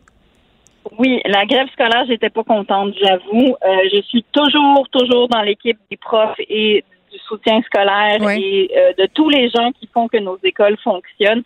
Et ce qui me met sincèrement une grève qui handicape les, les, élèves après deux ans d'années scolaires, deux années scolaires qui ont été tronquées et assurées par mm. cette pandémie, je trouve vraiment que c'est pousser sa chance. Euh, je, je comprends que c'est un moyen de pression qui est nécessaire et qui doit être fait sur le gouvernement. Oui, euh, ouais, puis ouais, ben vas-y.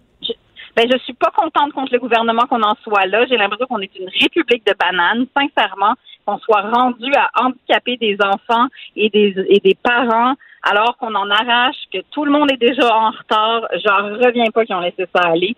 Euh, je, comprends pas. Vraiment, je, suis fâchée contre les centres de services scolaires aussi qui nous envoient un courriel un peu dernière minute. Euh, en passant, on ferme les écoles par mesure de sécurité parce qu'il va y avoir du piquetage, alors qu'on sait très bien que c'est pas ça la vraie raison, parce que si c'était une question de sécurité, ils auraient dit aux enseignants, ben vous allez faire de l'école à distance, mais c'est parce qu'ils voulaient pas qu'il y ait des enseignants qui traversent les lignes de piquetage. Oui, puis juste une petite précision, là, tantôt je disais que les profs affiliés à la CSQ avaient approuvé à 74% une offre euh, euh, de Québec, puis pression parce que ça devient vraiment mêlant, là, pour ce qui est de la grève de demain, c'est ce sont euh, les professionnels de l'éducation qui font cette grève. Donc, les psychologues, les orthophonistes, les psychoéducateurs, les orienteurs, c'est pas les enseignants. Tu vois, moi, tantôt, j'étais pleine de confusion. Là. Je pensais que ça avait rapport avec l'entente de principe entre Québec euh, et les professeurs. Mais non, puis, tu sais, je comprends ce que tu me dis. le moi aussi, ça me fait vraiment suer la grève de demain. Mais en même temps, quand c'est rendu que tu fais la grève, c'est que tu es dans tes derniers retranchements. C'est le seul moyen qui te reste. Puis, c'est clair que, bon, euh, ils auront je pense pas majoritairement euh, la bénédiction des parents parce qu'il faut se revirer de bord, mais je pense que les parents, on est capable de comprendre que ces gens-là travaillent dans des conditions qui sont vraiment pas faciles, qui sont très précaires. Oui, ils sont payés pour le faire, euh, mais tu le sais, là, les travailleurs de soutien dans les écoles et tout ça, parfois doivent faire jusqu'à trois, quatre écoles, on ne peuvent pas assurer de suivi, on coupe sans arrêt dans les services. À un moment donné, si l'éducation, c'est important, puis si la jeunesse, c'est important, la santé mentale des jeunes, Léon, on en a-tu parlé là, pendant la pandémie? Ben, ben pourquoi on ne traite pas les gens qui s'occupent d'eux autres comme du monde? Mais ceux qui ont pensé à cette grève ne, ne vont pas dans ce sens-là, parce que là-dessus, c'est sûr que tout le monde est d'accord. Mais tu fais une grève à l'automne comme ça aurait été possible, puis sincèrement, tu aurais eu bien plus de monde de ton bord, parce que si les choses étaient expliquées, parce que c'est ça aussi que c'est ça qui me fâche, c'est qu'un courriel, ok, il y a rien qui est expliqué, on ne sait pas c'est quoi la grève, on est tous mélangés. Toi et moi, on passe nos journées à suivre l'actualité, puis on comprend rien. ça veut dire que la moyenne des ours comprend encore moins, parce que les gens sont pas renseignés comme s'ils travaillait pour les nouvelles, là, tu sais. Donc, sincèrement, je trouve que ça a été fait n'importe comment. Non, mais t'as raison. Pas, ils s'arrangent pas pour que les parents soient de leur bord, alors qu'on veut pousser dans le sens de l'école. C'est sûr que ça aide les élèves en bout de ligne. Alors, je trouve que c'était que des mauvaises décisions. Euh, puis au final, ben, on va garder nos petits à la maison. Le, service, le centre de service scolaire disait il y aura des activités que les professeurs donneront, donneront aux, élèves pour qu'ils puissent suivre des activités éducatives à la ben maison. Yeah, right. Voir on va faire ça. Mais non, mais je vais dire, ah, c'est tellement drôle parce que pendant que tu me dis ça, le, le, courrier de la prof de ma fille vient de rentrer pour me, me parler de ses suggestions euh, d'activités demain, une rencontre. Ben oui. Ben oui, tu sais, voir, voir qu'on va faire ça. Donc, tu sais, à un moment donné, il y a aussi une journée pédagogique cette semaine dans beaucoup d'écoles à Montréal. Fait que finalement, mes enfants, depuis le retour à l'école, ils ont moyennement une journée pédagogique. Il y a, tellement de journées pédagogiques, là. Ben oui. Des fois, j'ai trois. Ouais. En plus, c'est férié la semaine prochaine à super. du long week-end. Donc, sérieux, en tout cas, je trouve que c'est abusé. Je trouve que c'est abusé. Dites-le nous si l'école est finie, là, on va les garder. ah, mais là, des, personnes vont se dire, ah, ça voulait pas d'en faire, viens qu'à pas en faire. Moi, ça m'énerve quand je me fais. Mais un accident, ça arrive, madame, un accident. Bon, ok, là-dessus, on va se laisser, Léa. Je vais te laisser aller expliquer ça à tes enfants. Ok, bye bye. Parfait. Pendant que votre attention est centrée sur vos urgences du matin vos réunions d'affaires du midi, votre retour à la maison ou votre emploi du soir, celle de Desjardins Entreprises est centrée sur plus de 400 000 entreprises à toute heure du jour. Grâce à notre connaissance des secteurs d'activité et à notre accompagnement spécialisé, nous aidons les entrepreneurs à relever chaque défi pour qu'ils puissent rester centrés sur ce qui compte, le développement de leur entreprise.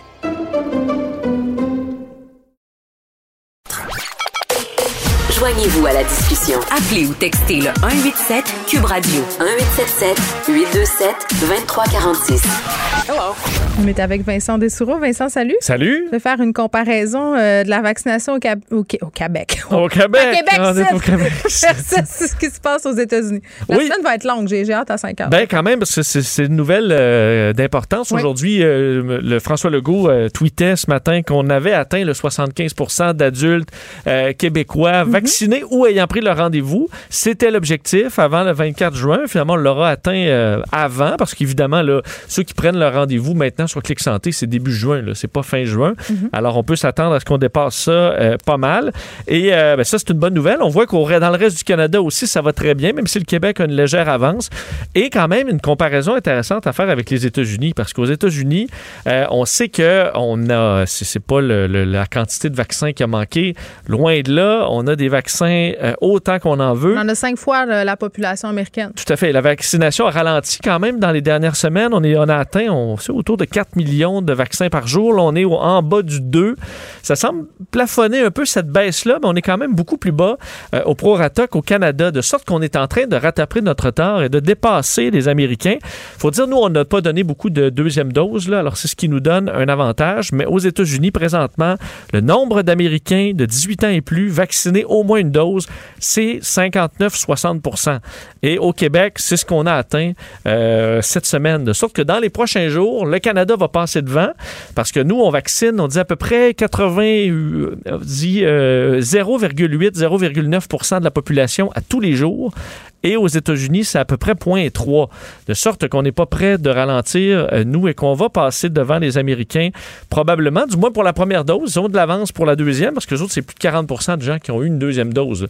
Mais là, il faudra aller chercher les gens dans des... Tu regardais certains États, là, Geneviève, euh, évidemment, tu, vas voir peut-être un pattern dans les États, là. mais euh, Idaho, 36% seulement ont eu une dose ou deux doses. Donc, tout confondu, les, les, les, euh, les gens de l'Idaho, 36, c'est pas beaucoup. Le Wyoming, 35. La Bible Belt. Le Mississippi, 32. Mississippi, là, c'est le plus bas. Et l'Alabama, 35 Et là, comment aller chercher les gens pour les amener? Parce qu'en bas, l'objectif de, de, Joe Biden, c'est 75. Hmm. Certains épidémiologistes disent avec les variants, il faudrait 80-90% de vaccinés ou ayant eu la COVID. Sûr que dans ces coins-là, il y en a quand même beaucoup qui l'ont eu on est très loin, là, avec 32 Certains offraient de la bière.